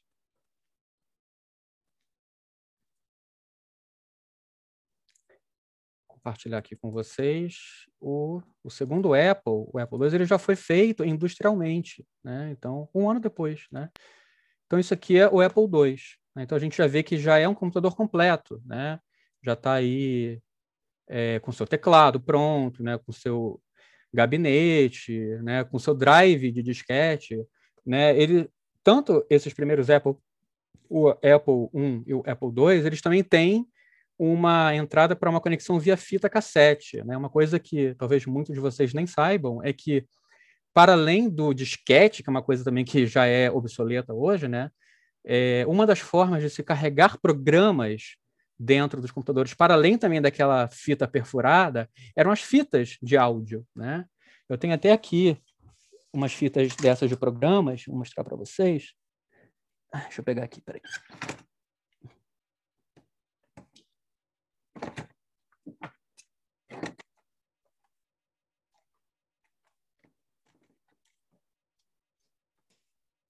Então, por exemplo, isso aqui é uma fita cassete, vou já mostrar, é, de um jogo de computador né, dos anos 80. Né? Então, um jogo bem ruizinho até, para um computador é, antigo, né, dos anos 80. Isso aqui, do, isso aqui no Brasil, né, fita já vendida aqui no Brasil, anos 80. É, então era uma fita, uma fita mesmo de áudio, né, uma fita. E aí, como é que era, como que os dados entravam né, no computador? os dados eram gravados em formato de áudio, né? É, eles é, era os, os, os programas, né, eles eram convertidos para áudio. E é interessante, né, que a gente estava falando sobre digitalização. Isso aqui era um processo de analogização, sei lá, nem sei se existe essa palavra. Era o contrário, né? Ou seja, para se gravar essa fita, né, tinha que se analogizar o programa. Né? Então, ele era gravado em formato de áudio. E, e, aí, como é que era esse áudio? Esse áudio era que tinha aquele som que era característico. Alguém lembra das, das primeiras conexões de internet de escadas? Que era aquele som, sabe, uma espécie de um ruído, né? Bem chato até. Vocês se lembram? Conexão de escada? Alguém aqui chegou a pegar a conexão de escada? Eu Usava lembro bem, professor. Lembro muito bem. Então. Era, era uma loucura. Até se alguém atendesse o telefone, então chiava tudo. Lembra do sonzinho da conexão? Aquele sonzinho de um ruído, né? Sim, sim. Mas ali era até rápido, né? Sei lá, uns 10 segundos, né? Um programa desse ficava, assim, em média, 5 minutos com esse ruído para poder ser carregado no, no, computador, né? Isso aqui era uma fita que eu gravei, né? A gente gravava, né? Fitas é, para fazer cópia, né, de um para uma pessoa para outra, né, a, o que seria hoje a pirataria, né? E isso aqui era uma fita minha mesmo, da BASF, tá vendo? Que eu gravei programas, né? Então era possível assim, a gente tinha programas que você conseguia pegar, por exemplo, um jogo, né? Você carregava o jogo para o computador e depois você gravava o jogo na fita. É, porque às vezes você, você simplesmente copiar, se você tivesse aqueles gravadores que fazem cópia de fita, né? Como era uma gravação ali só do áudio para o áudio, às vezes não ficava tão bom, né? Podia dar um erro. Então era mais seguro você carregar o programa para o computador via fita, depois você gravar o programa de volta para a fita, né? Então era esse processo bem demorado. Depois, quando né, os drives, né, como esse aqui, ficaram mais acessíveis, foi assim, mão na roda, né? Porque aí você só botava ali o disquete e você carregava. Eu tenho aqui umas caixas de disquete para mostrar para vocês. Esses aqui não são nem da época, são até meio que novos, assim, novos entre aspas, né? Eu comprei alguns anos atrás. É, claro que são da época, né? mas assim, estavam fechados e tal, né? Então, isso aqui era uma caixa de disquete, né? Tinha até uma, uma, uma promoção aqui que você ganhava um carro, um Corvette, só para os Estados Unidos, né? Enfim, tinha um cupom aqui dentro e tal. Então, né, isso aqui era um disquete ainda dos mais antigos, né? Um disquete é, que era um disquete muito muito frágil até. Vocês devem achar engraçado que eu tô que tá tudo aqui né, dentro do raio aqui de acesso dos meus braços, né? É porque tem as coisas estão meio aqui, né? Então, então isso aqui era um disquete desses primeiros, né? Desse como esse como a gente está vendo aqui nesse computador, né? Era exatamente esse tipo de disquete aqui. Não sei se alguém já viu. Então era um disquete mole, tanto que era chamado de disco flexível, porque ele era tinha essa flexibilidade aqui. O que, que ele era, gente? Ele era uma uma espécie de uma fita, né, magnética, uma isso aqui, ó. O, o disquete mesmo era isso aqui dentro, né, que eu estou girando aqui, ó. Isso aqui era só a capinha dele, né, para a gente poder pegar. Então, esse drive, né, esse drive aí que a gente está vendo na foto, o leitor dele ia ler essa parte daqui que está exposta, né? Então ele tinha que girar o disquete, por isso que tem até essa fita aqui de proteção, né? Ou seja, tinha uma parte do drive lá interna que ia, que ia prender aqui, como se fosse um disco de vinil, né? E aí ele girava esse disquete e ele lia aqui. Então isso aqui já foi um passo muito à frente assim das fitas, porque você não tinha mais que esperar a duração do programa, né? Ali cinco minutos você escutando aquele áudio, né, para poder carregar o programa. Aqui era bem rápido, né? Era só o tempo de ler, como se fosse ler um HD. Claro que não tão rápido, mas mais ou menos isso. E depois, o disquete subsequente foi esse tipo de disquete aqui, né? Que era o disquete já pequenininho, menos suscetível a desastres, né? Porque já vem com essa, essa capinha mais dura, né? E também porque a parte dele que é lida ficava fechada. Não sei se alguém chegou a mexer com esse tipo de disquete. Né? Então aqui, ó, se você abrir, ele tinha uma espécie de uma mola, né? Que você abre, aí vê o disco dentro dele. Mas é a mesma tecnologia, né? Só muda que era menor, né? Tinha mais capacidade. Gente, esse disquete aqui, só para vocês terem uma ideia, ele, ele, ele, você podia gravar aqui 180 kbytes de dados. Vocês têm noção de quanto é isso? A gente é muito pouco. 180 kbytes. Né? Hoje a gente fala de gigabytes. Né? É, só para vocês terem uma ideia, o gigabyte ele é um milhão de vezes mais do que o kbyte. Né? Porque o K vem de mil, né? depois o mega, um milhão, e o giga, um bilhão. Né? Então é um milhão de vezes mais que o kbyte. Então isso aqui é como se fosse, se a gente pega hoje um, HD, um SSD, sei lá, de 180 gigabytes, ele seria um milhão de vezes mais, com mais armazenamento do que esse disquete aqui, para vocês terem uma ideia, né? E esse aqui já era bem mais, era 1.4 megabytes, né? Então esse aqui já é bem mais. Mas assim, ainda assim, né? Ainda era muito pouco, né? Só para vocês terem uma ideia, né, de como é que em algumas décadas a tecnologia né, foi sendo foi foi seguindo, né? Mas assim, voltando aqui, então aqui ele já vendia o computador completo, né? O computador com o teclado, né?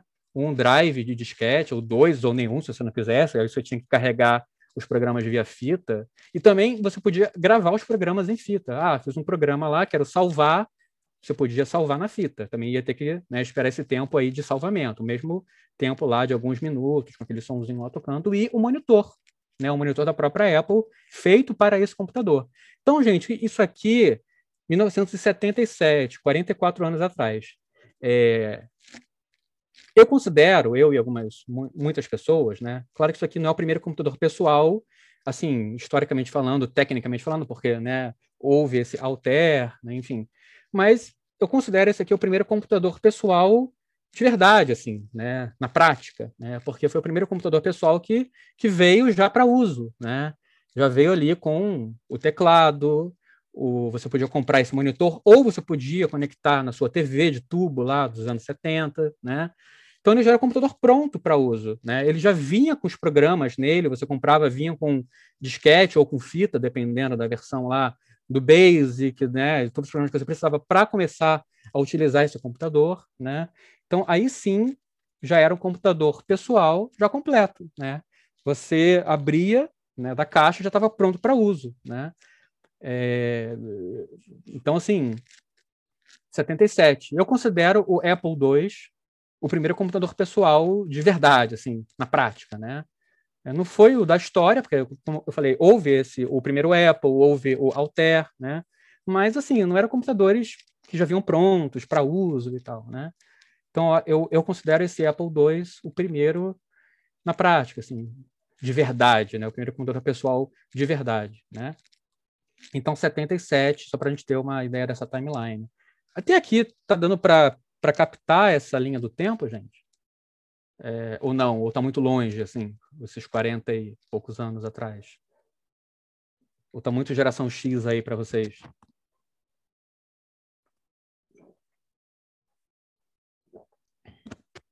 Eu tenho um Apple II desse, não, da, não do primeiro, né, de 77, porque depois eles fizeram atualizações. Né? Então, tipo, teve Apple II, Apple II, Apple II Plus, como tem hoje até da Apple, né? iPhone 6, iPhone 6S, né? iPhone, enfim, né? Todas essas variações. Então, esse Apple II teve Apple II, Apple II Plus, Apple II-E, que era de Enhanced, né?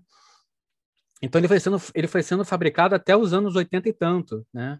Então, eu tenho um Apple II-E, que já não é muito raro, assim, já, enfim.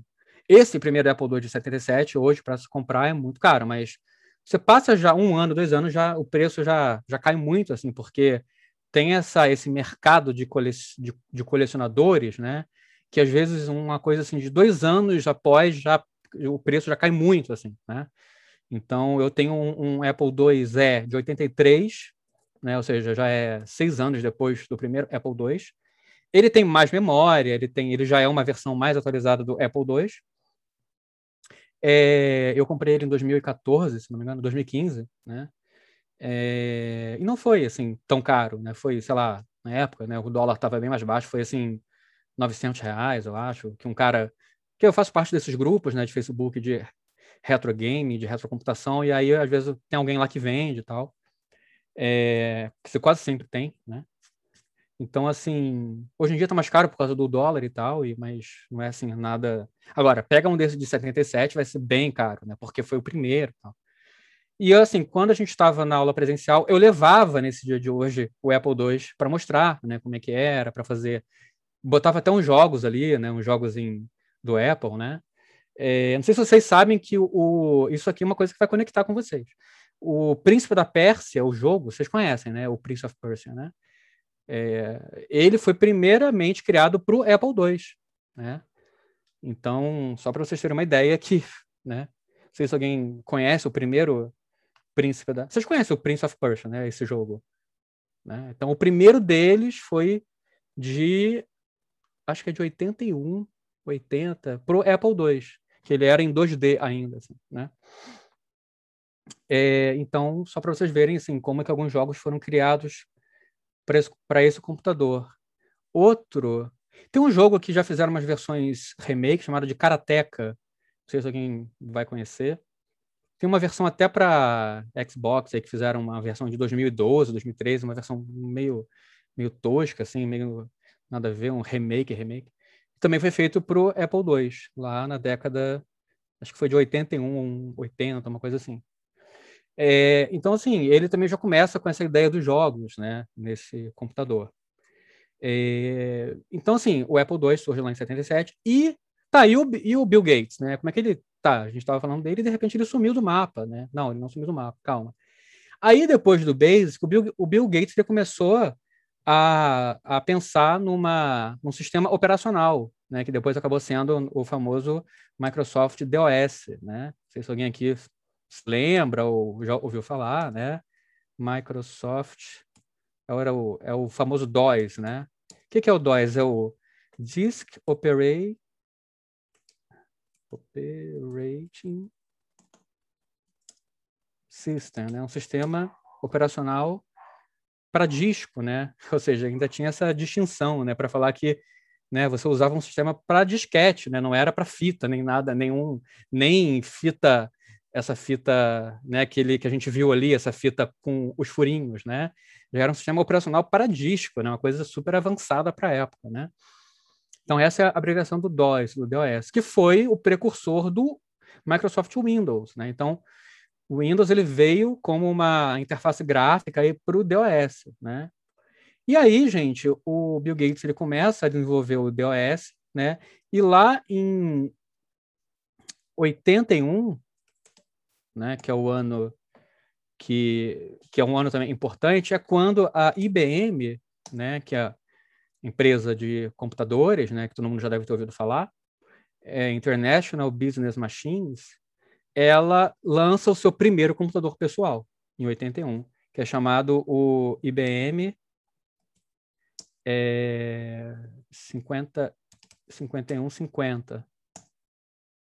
E aí já começa esses nomes assim meio chatos da IBM, né, por números e tal, né? É, e aí também, né, como é que foi essa história da IBM? A mesma coisa, não a mesma coisa, mas algo semelhante lá ao a ideia lá do MITS, né? o Bill Gates ele vai lá na IBM e faz a mesma coisa que ele fez lá em 75, só que agora com o seu DOS, né, o seu DOS.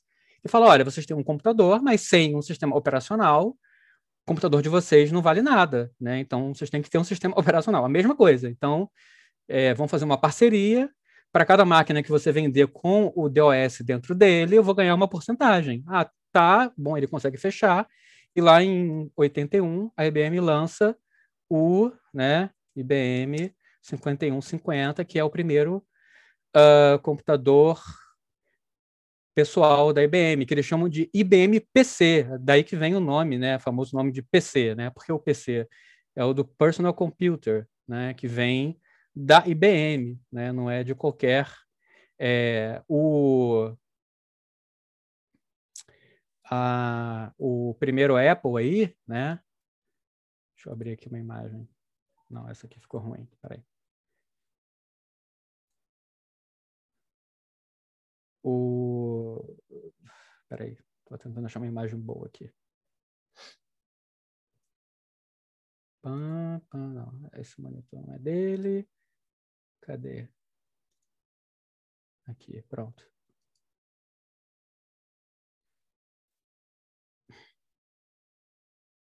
Bom, esse aqui é o primeiro chamado de PC, né? Vocês veem aqui no logo do, da IBM, ó, IBM Personal Computer. Então é o primeiro computador pessoal da IBM, né? Ou se a gente puder pensar assim, IBM mais a Microsoft, né? Porque, como eu falei, ele né, era um computador, mas já vinha com o sistema operacional da Microsoft, o DOS, né, Microsoft DOS. E é, em 81, né? Então ele é chamado de IBM 5150, é o código, né, do computador, não é, não é enfim.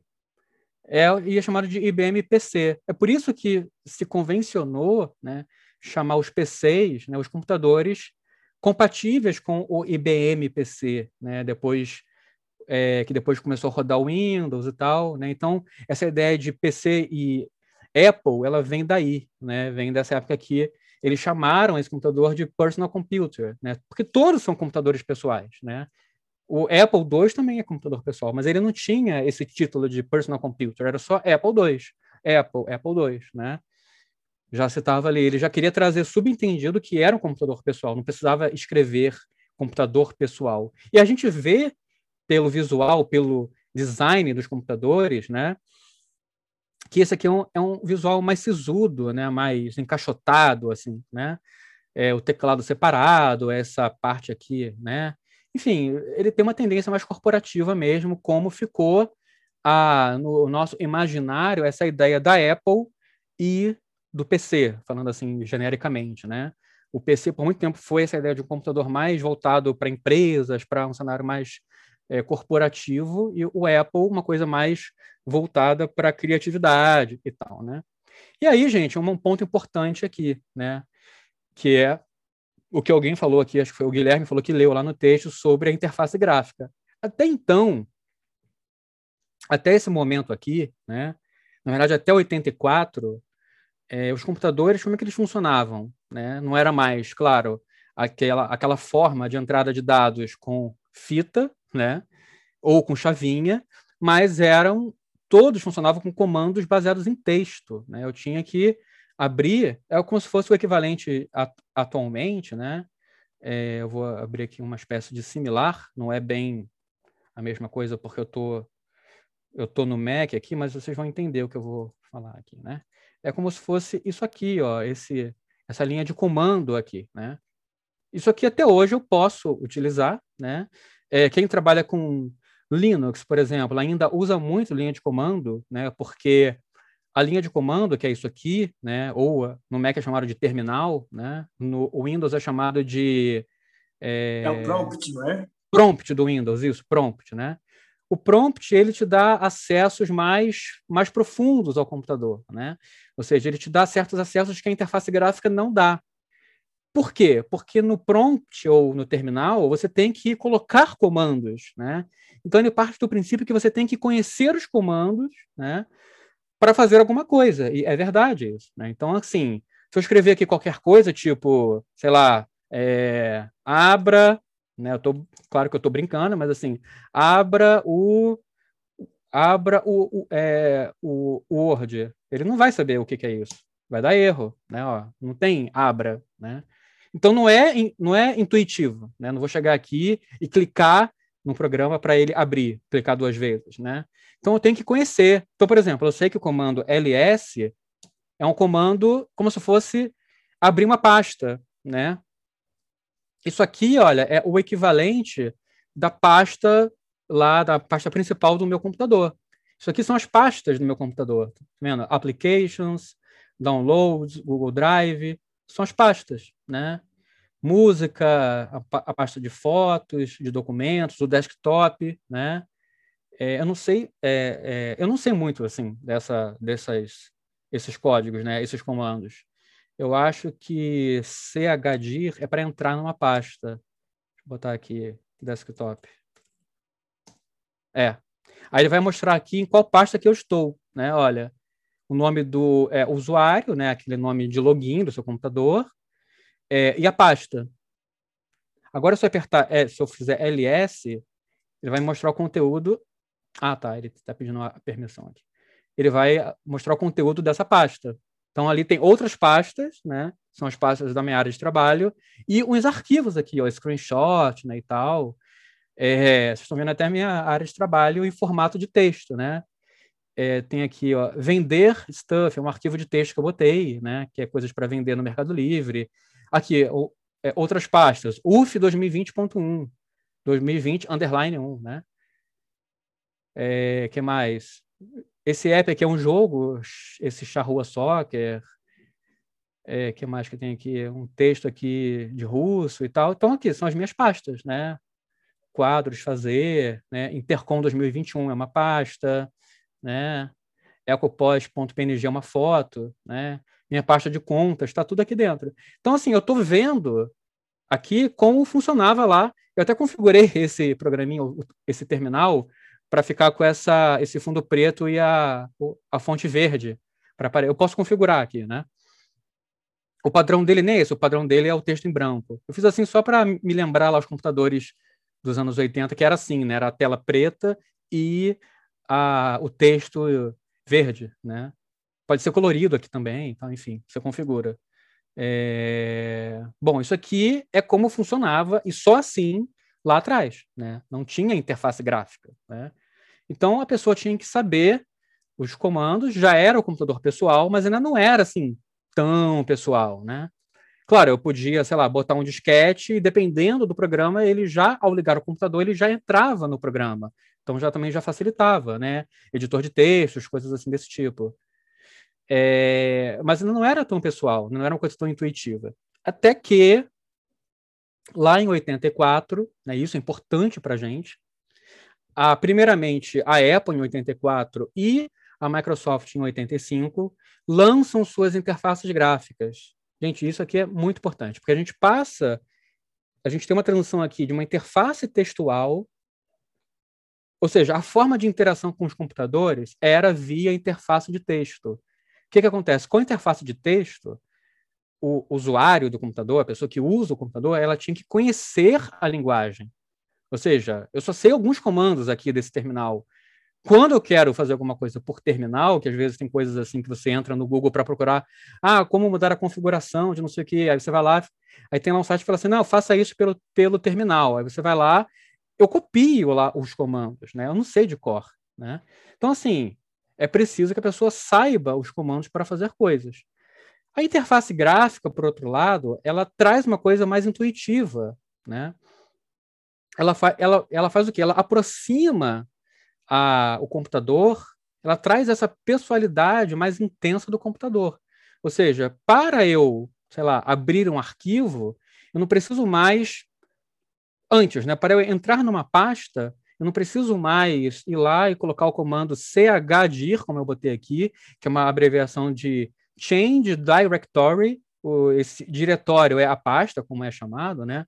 No DOS era só colocar dir e apertar Enter. Aí ele entrava no, na, na, naquela, naquela pasta, né? Ou, é, é, é esqueci agora, é, para mudar o diretório, acho que era CD, o CD, que era Change Directory, né? O CD espaço, o nome da pasta, aí ele entrava, depois você apertava dir, apertava Enter e ele ia te mostrar os arquivos e as outras pastas, né? são coisas que a pessoa precisa saber. Claro que tudo isso às vezes vinha no manual, né? O manual dos computadores geralmente trazia também esse manual dos comandos mais importantes, né? Mas era uma coisa que você, que você tinha que estar ali do seu lado, tinha que estar o tempo todo com esse manual, ou você tinha que decorar para fazer uso. Com a interface gráfica, ela traz o quê? Uma camada de intuição, né? Então ele transforma o comando de abrir pasta, chdir, num clique numa coisa que tem uma imagem de uma pasta, um ícone de uma pasta, né? um desenho de uma pasta. Para eu é, fazer um programa funcionar, eu não preciso mais colocar o nome dele e apertar Enter, como era lá no DOS. Né? Eu clico sobre ele. Né? Para eu apagar um, um, arquivo, como é que era? No, do, no DOS era o comando del, abreviação de delete, né? de apagar. Então, eu tinha que colocar del espaço o nome do arquivo.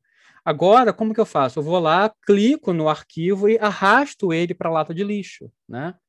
Então, qual é a palavra-chave aqui para isso tudo que a gente está fazendo, que eu estou falando aqui? A palavra-chave é metáfora.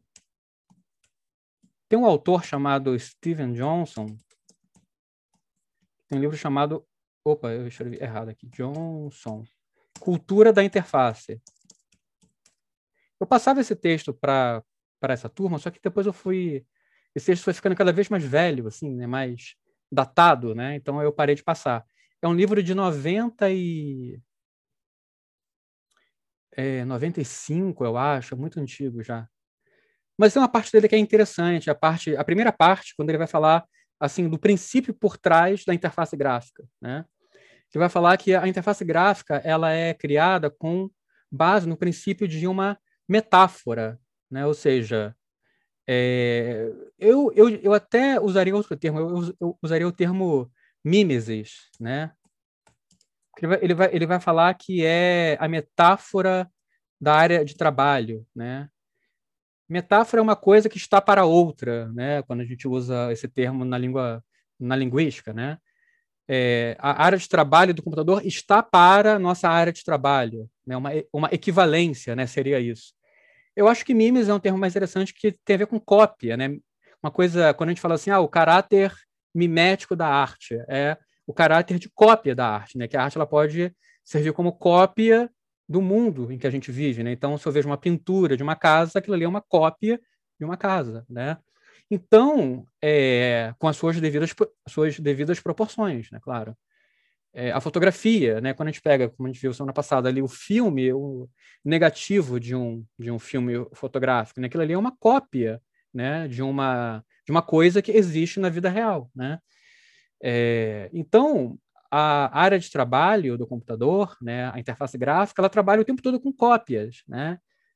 Com ícones. Por isso que o termo ícone, termo ícone não surge, né, na com a interface gráfica. Ele surge antes, surge na linguística, surge antes também, né? Ícone, não em português, né? Porque, enfim, é muito tempo atrás, né? É, os ícones são uma categoria de pintura bizantina, para ser mais preciso. Vou colocar aqui para vocês. É...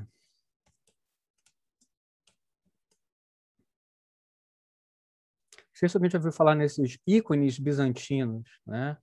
Vou pegar uma imagem aqui e vou compartilhar com vocês. É um tipo muito específico de pintura que acontece durante o Império Bizantino, que é né, muito longo, né? É... Ele pega quase toda a Idade Média, né? Então, esse tipo de pintura que eu vou compartilhar com vocês é bem nesse estilo aqui. E era um tipo de pintura que foi realizado numa região muito específica, que era aquela região ali que hoje seria equivalente aos Balcãs, né? Então ali Macedônia, Grécia, né? É, toda aquela aquela área ali, né? Aba um pouco abaixo da Turquia, né? Pegando ali aqueles países que eram a antiga Iugoslávia, Macedônia, Albânia, é, enfim, naquela aquela área ali, né? Pegando um pouco da Grécia, né? É, que tem a ver com a igreja bizantina, né? Que era a igreja católica, né? Quando ela se separou da igreja, não é o, a, a igreja protestante, não, tá? Isso foi antes, né?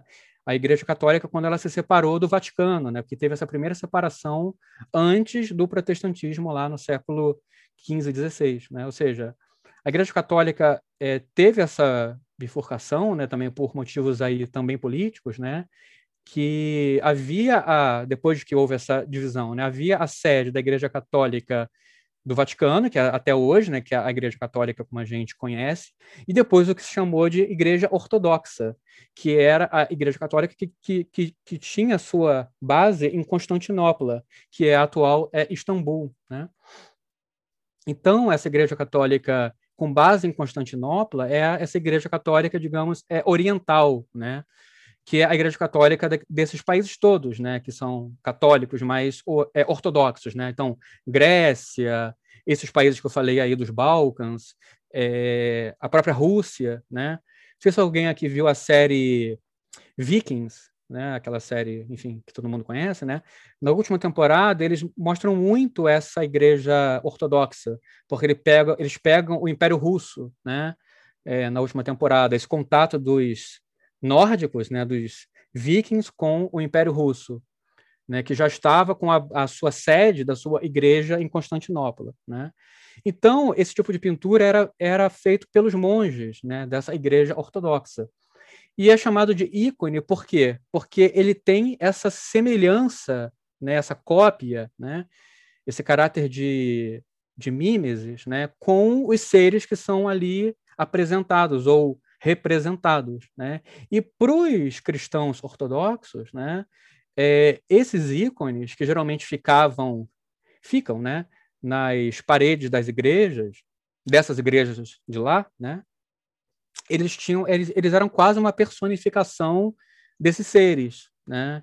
Então eles rezam diante desses ícones, tal a, a semelhança, não a semelhança gráfica, né? Mas a semelhança no sentido de apontar para aquele ser. Assim como um ícone de computador, ele não é, ele não tem uma semelhança perfeita com uma, uma imagem de uma lata de lixo, né? Ele, ele aponta para, né? Vocês devem, em algum momento da vida, ter estudado semiótica, né? E tem aquelas categorias do ícone, do símbolo e do índice, né? São aquelas três, três categorias lá, né? Da semiótica. O ícone ele tem essa característica de ser ter alguma semelhança com a coisa, né? Mas ele não é a própria coisa, ele tem uma semelhança, ele guarda alguma semelhança, né? Então, por exemplo, um, o negativo de de uma de uma fotografia, a gente pode a gente pode pensar ele como um ícone também, né? Porque ele ele tem uma semelhança com a coisa que foi que foi capturada ali através do aparato fotográfico, né? Então esses ícones também têm uma semelhança, não uma semelhança gráfica, visual, mas uma semelhança no sentido de a pessoa olhar para ele, essas pinturas, né, e conseguir identificar quem são, né? ah, é, sei lá, é Cristo, é, enfim, é Nossa Senhora e tal. Então, para aqueles monges, esses ícones têm uma importância muito grande, até porque na história dos ícones lá, né, bizantinos, eles, esses monges que pintavam esses ícones, eles faziam isso é, como que inspirados, né, no momento ali de inspiração divina, de é, oração e tal. Não era assim, ah, vou pintar ali porque eu estou afim. Não, é, tinha todo esse era algo espiritual, né, essa pintura dos ícones.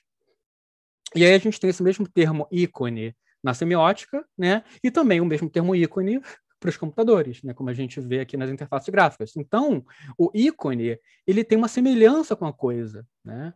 Então a gente olha para uma lata de lixo no, na nossa área de trabalho e a gente entende o que, que é, mesmo que não seja a nossa lata de lixo que a gente tem na nossa casa, mas a gente fala assim, oh, isso aqui parece uma, uma, uma, uma lata de lixo que serve para quê? Para jogar coisas fora, né? Então, a função também está meio entranhada nesse ícone, né? Ou seja, uma lata de lixo.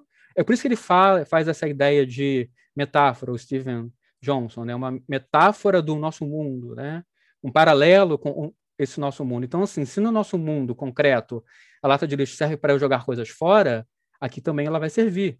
Né? Se uma pasta serve para colocar papéis dentro dela, então aqui também eu tenho esses papéis que são o quê? Os arquivos, né? Os documentos, né? E assim por diante. Né? Então eles se baseiam nessa ideia do ícone para criar a interface gráfica, né? Mas assim, gente, a interface gráfica ela já estava sendo pensada desde a década de 60, tá? Isso aí foi só a implementação, né? Então, como eu falei, o pessoal da Xerox já, já estava né, trabalhando na interface gráfica desde a, enfim, década de final da década de 60, de 70, né? É, e uma coisa importante também, junto com a interface gráfica, vem também a figura do famoso mouse, né? Que o diretor lá da Xerox falou que, que aquilo ali era uma piada, né? Então, por quê?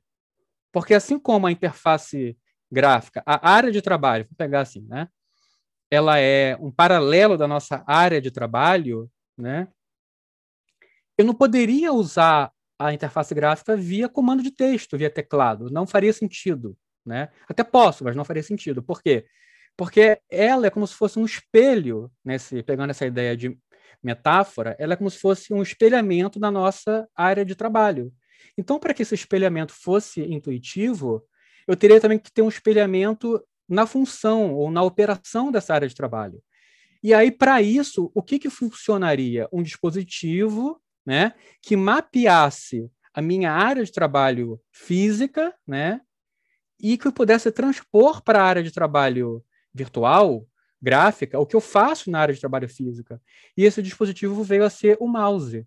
Né? O mouse, o que, que ele faz? Eu, ele mapeia o espaço físico. Né? Ou seja, quando eu mexo aqui o ponteiro do mouse, é que isso hoje para a gente está tão intuitivo que a gente não pensa assim, não destrincha é, isso em termos de, digamos assim, esforço cognitivo que a gente faz para entender isso. Isso já está já está no nosso sangue, né? Mas olha só que, que trabalho que foi para quem criou isso, né? Para pensar nisso, eu tenho que criar um dispositivo que mapeie o espaço físico do utilizador, né?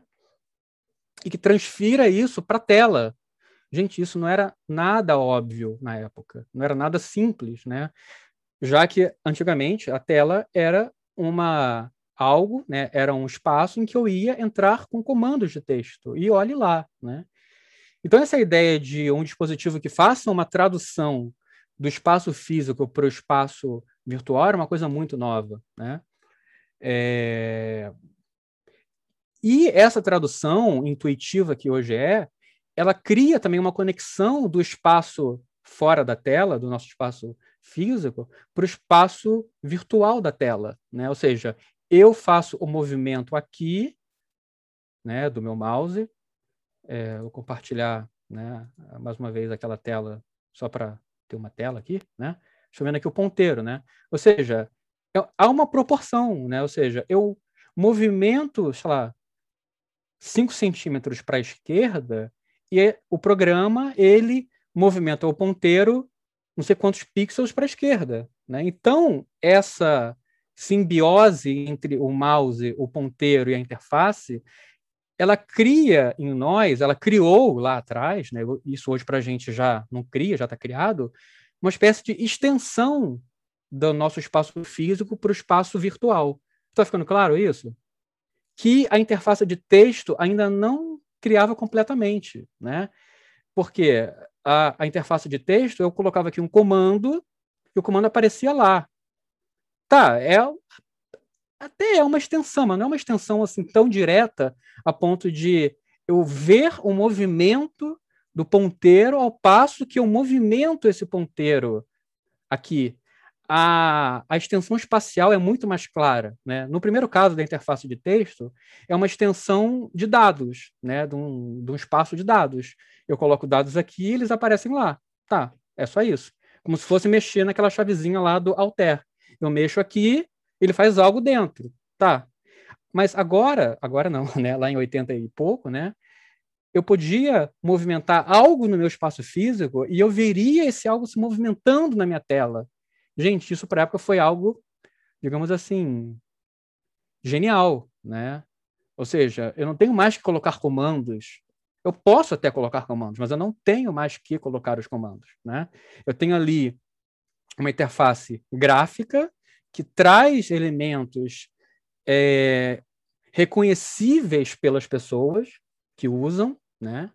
É claro que a interface gráfica ela vai ser sempre culturalmente engendrada, né? ou seja, se eu levo uma interface gráfica para uma cultura que nunca viu uma lata de lixo, ela não vai saber o que é aquilo ali. Ela tem que saber né? Ela tem que ter alguma, alguma coisa que faça essa, essa, essa ponte, essa conexão, né? É, mas, dentro desse contexto cultural, empresarial ou de uso de dispositivos ou da área de trabalho ou do cotidiano, né? Havia já essa interface, né? Interface que eu falo assim, já havia essa conexão entre os objetos que eu vejo na tela e coisas que eu uso no meu cotidiano, para quem era destinado esses computadores, né?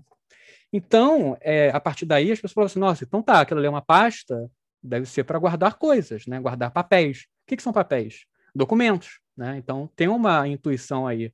Lata de lixo. Né? O que, que é uma lata de lixo? Para jogar fora coisas, deve ser para apagar as coisas, né? O ícone que até hoje a gente vê em vários programas do disquete, né, que já está obsoleto, né? É... Para que que as pessoas utilizavam na época o disquete? Para salvar coisas ou para ler coisas? Então, às vezes, é, os programas tinham assim um disquete, uma setinha para dentro ou uma setinha para fora, né? Indicando que um é para você salvar e o outro é para você ler, né? Hoje a gente está aqui no Zoom, a gente vê que até hoje a, a, a interface gráfica ela se baseia é, ainda na, na ideia de metáfora ou na, ou na ideia de cópia, de mimesis, de ícone, do mundo concreto, né? Então a gente vê aqui ó, os participantes, do ícones aqui de participantes, são os bonequinhos, né? O ícone do microfone é um desenho de um microfone meio que profissional, né? O ícone do vídeo, acho engraçado isso, né? Que essa, esse ícone da câmera, eu acho um dos mais interessantes, porque a câmera de vídeo, hoje em dia, pode ser uma câmera fotográfica, né? Muita gente já usa a câmera fotográfica daquelas semiprofissionais ou profissionais para fazer vídeos. Mas como por bastante tempo a câmera de vídeo tinha esse formato mais comprido, né, assim como as câmeras de TV mais profissionais ainda são dessa forma, se usa esse ícone da câmera de perfil, né? É um quadrado mais uma lente. É... Um que é muito interessante, gente, é o, o ícone aqui da gravação. Vocês não devem estar vendo porque eu que estou gravando, mas aqui tem o botão de pausar e de parar que ainda é aquele botãozinho das, dois, é, das duas linhas na vertical, que é o, o do pause, e o do quadradinho para parar, que é o stop. Isso vem lá da época da fita cassete, né? Que eram esses ícones que eram utilizados para você dar play. O play era uma setinha para a direita, o, a setinha para a esquerda para voltar e tal. É tudo vem lá da fita cassete, né? É, então, assim, o ícone de segurança é um escudo, né? Para trazer essa ideia de segurança. E por aí vai. O ícone de chat é um balãozinho, né? Das histórias em quadrinhos. Então, são coisas que, mesmo que não tivesse o texto embaixo, o texto é só para enfatizar, né? Para não, não deixar dúvidas. Mas se não tivesse o texto, eu poderia olhar e falar assim: hum, aquele, aquele ícone ali deve ser o do chat, porque tem um balão, né? Mas se alguém nunca leu uma história em quadrinho, ela não vai saber o que é aquilo ali, né? Ela tem que saber que aquilo ali é um balão de quadrinho que tem a ver com falas, né? Então, todos os ícones, é, ou a maior parte deles, ainda são baseados em semelhanças com o nosso mundo, com coisas do nosso mundo concreto, né? E aí, voltando para a semiótica, o que que é quando se dá a passagem do ícone para o símbolo, né? Quando ele perde essa conexão com o mundo concreto, não tem mais uma semelhança. Então a gente fala assim, o símbolo da Chevrolet é o quê? É aquele símbolo. Não quer dizer, pode até ter ali alguém que criou, pode até falar assim, não, eu criei esse símbolo da Chevrolet porque aquilo ali nos remete a um carro, enfim. Mas o símbolo por si só, ele não tem que ter uma semelhança. Ele é apenas um símbolo, né? O símbolo, o símbolo da paz, que é aquele aquela coisa assim de três com né, uma bola.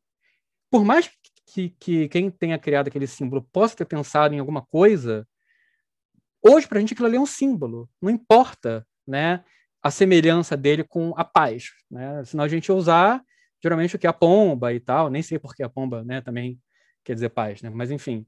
É, mas aquele símbolo da, da paz é um símbolo, não tem nenhuma semelhança com o conceito de paz, até porque paz é um conceito, né? não tem uma imagem. Né? Então, é um símbolo. Né? Então, quando a, a interface gráfica ela passa do ícone para o símbolo, quer dizer que aquela função já foi.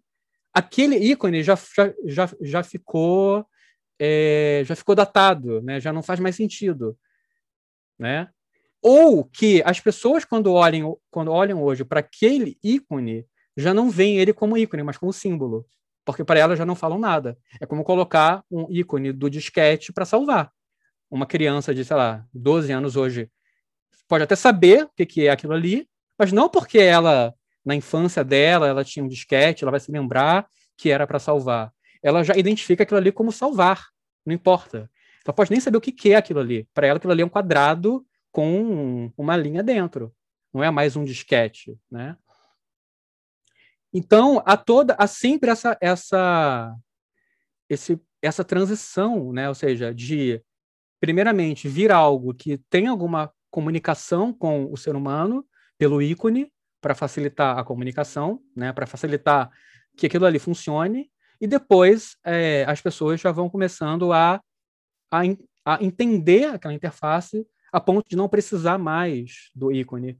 É interessante também que tem uma, tem uma, tem uma, tem uma história interessante, que é como que atualmente os ícones, quase todos eles são chapados, né? São 2Dzão, assim. E que como anos atrás os ícones eram em 3D, né? Mais em 3D. Por quê? Eu falo agora já ícone de interface para celulares, né? Para smartphones. Também tem essa mesma pegada, né? Que eles chamam de é, é, não sei o que mórfico, né? E depois eles perdem esse mórfico aí que eu vou, que eu esqueci agora o, o termo, né? Que é o que o, pr o primeiro, que são esses ícones em 3D, eles têm essa característica que eu agora me deu um branco, é não sei o que mórfico, né? Porque tem uma forma que é mais parecida com a coisa na vida real. E depois, com o tempo, as pessoas começam a se acostumar com aquilo e não precisam mais dessa informação em 3D Deixa eu tentar me lembrar aqui. Já, acho que está nos meus favoritos aqui esse lance do mórfico. Deixa eu só ver aqui se eu me lembro. É... Esperaria que estivesse nos meus favoritos. Deixa eu ver.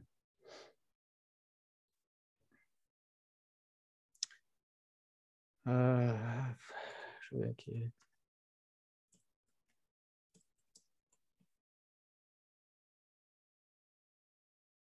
Ah, pronto, me lembrei que o termo é muito estranho, é skillmorph.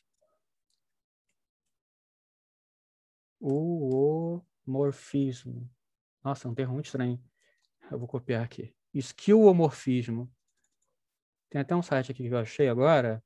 Design Flex versus é interessante para quem gosta de né, interface gráfica e tal. Vou copiar aqui o termo. Ó, skillomorfismo, skillmorfismo, né? Que é essa ideia de uma um design, né, que tem que se parece mais com coisas do nosso mundo concreto, né? Para que esse aqui, o site que eu peguei não tem muitas imagens.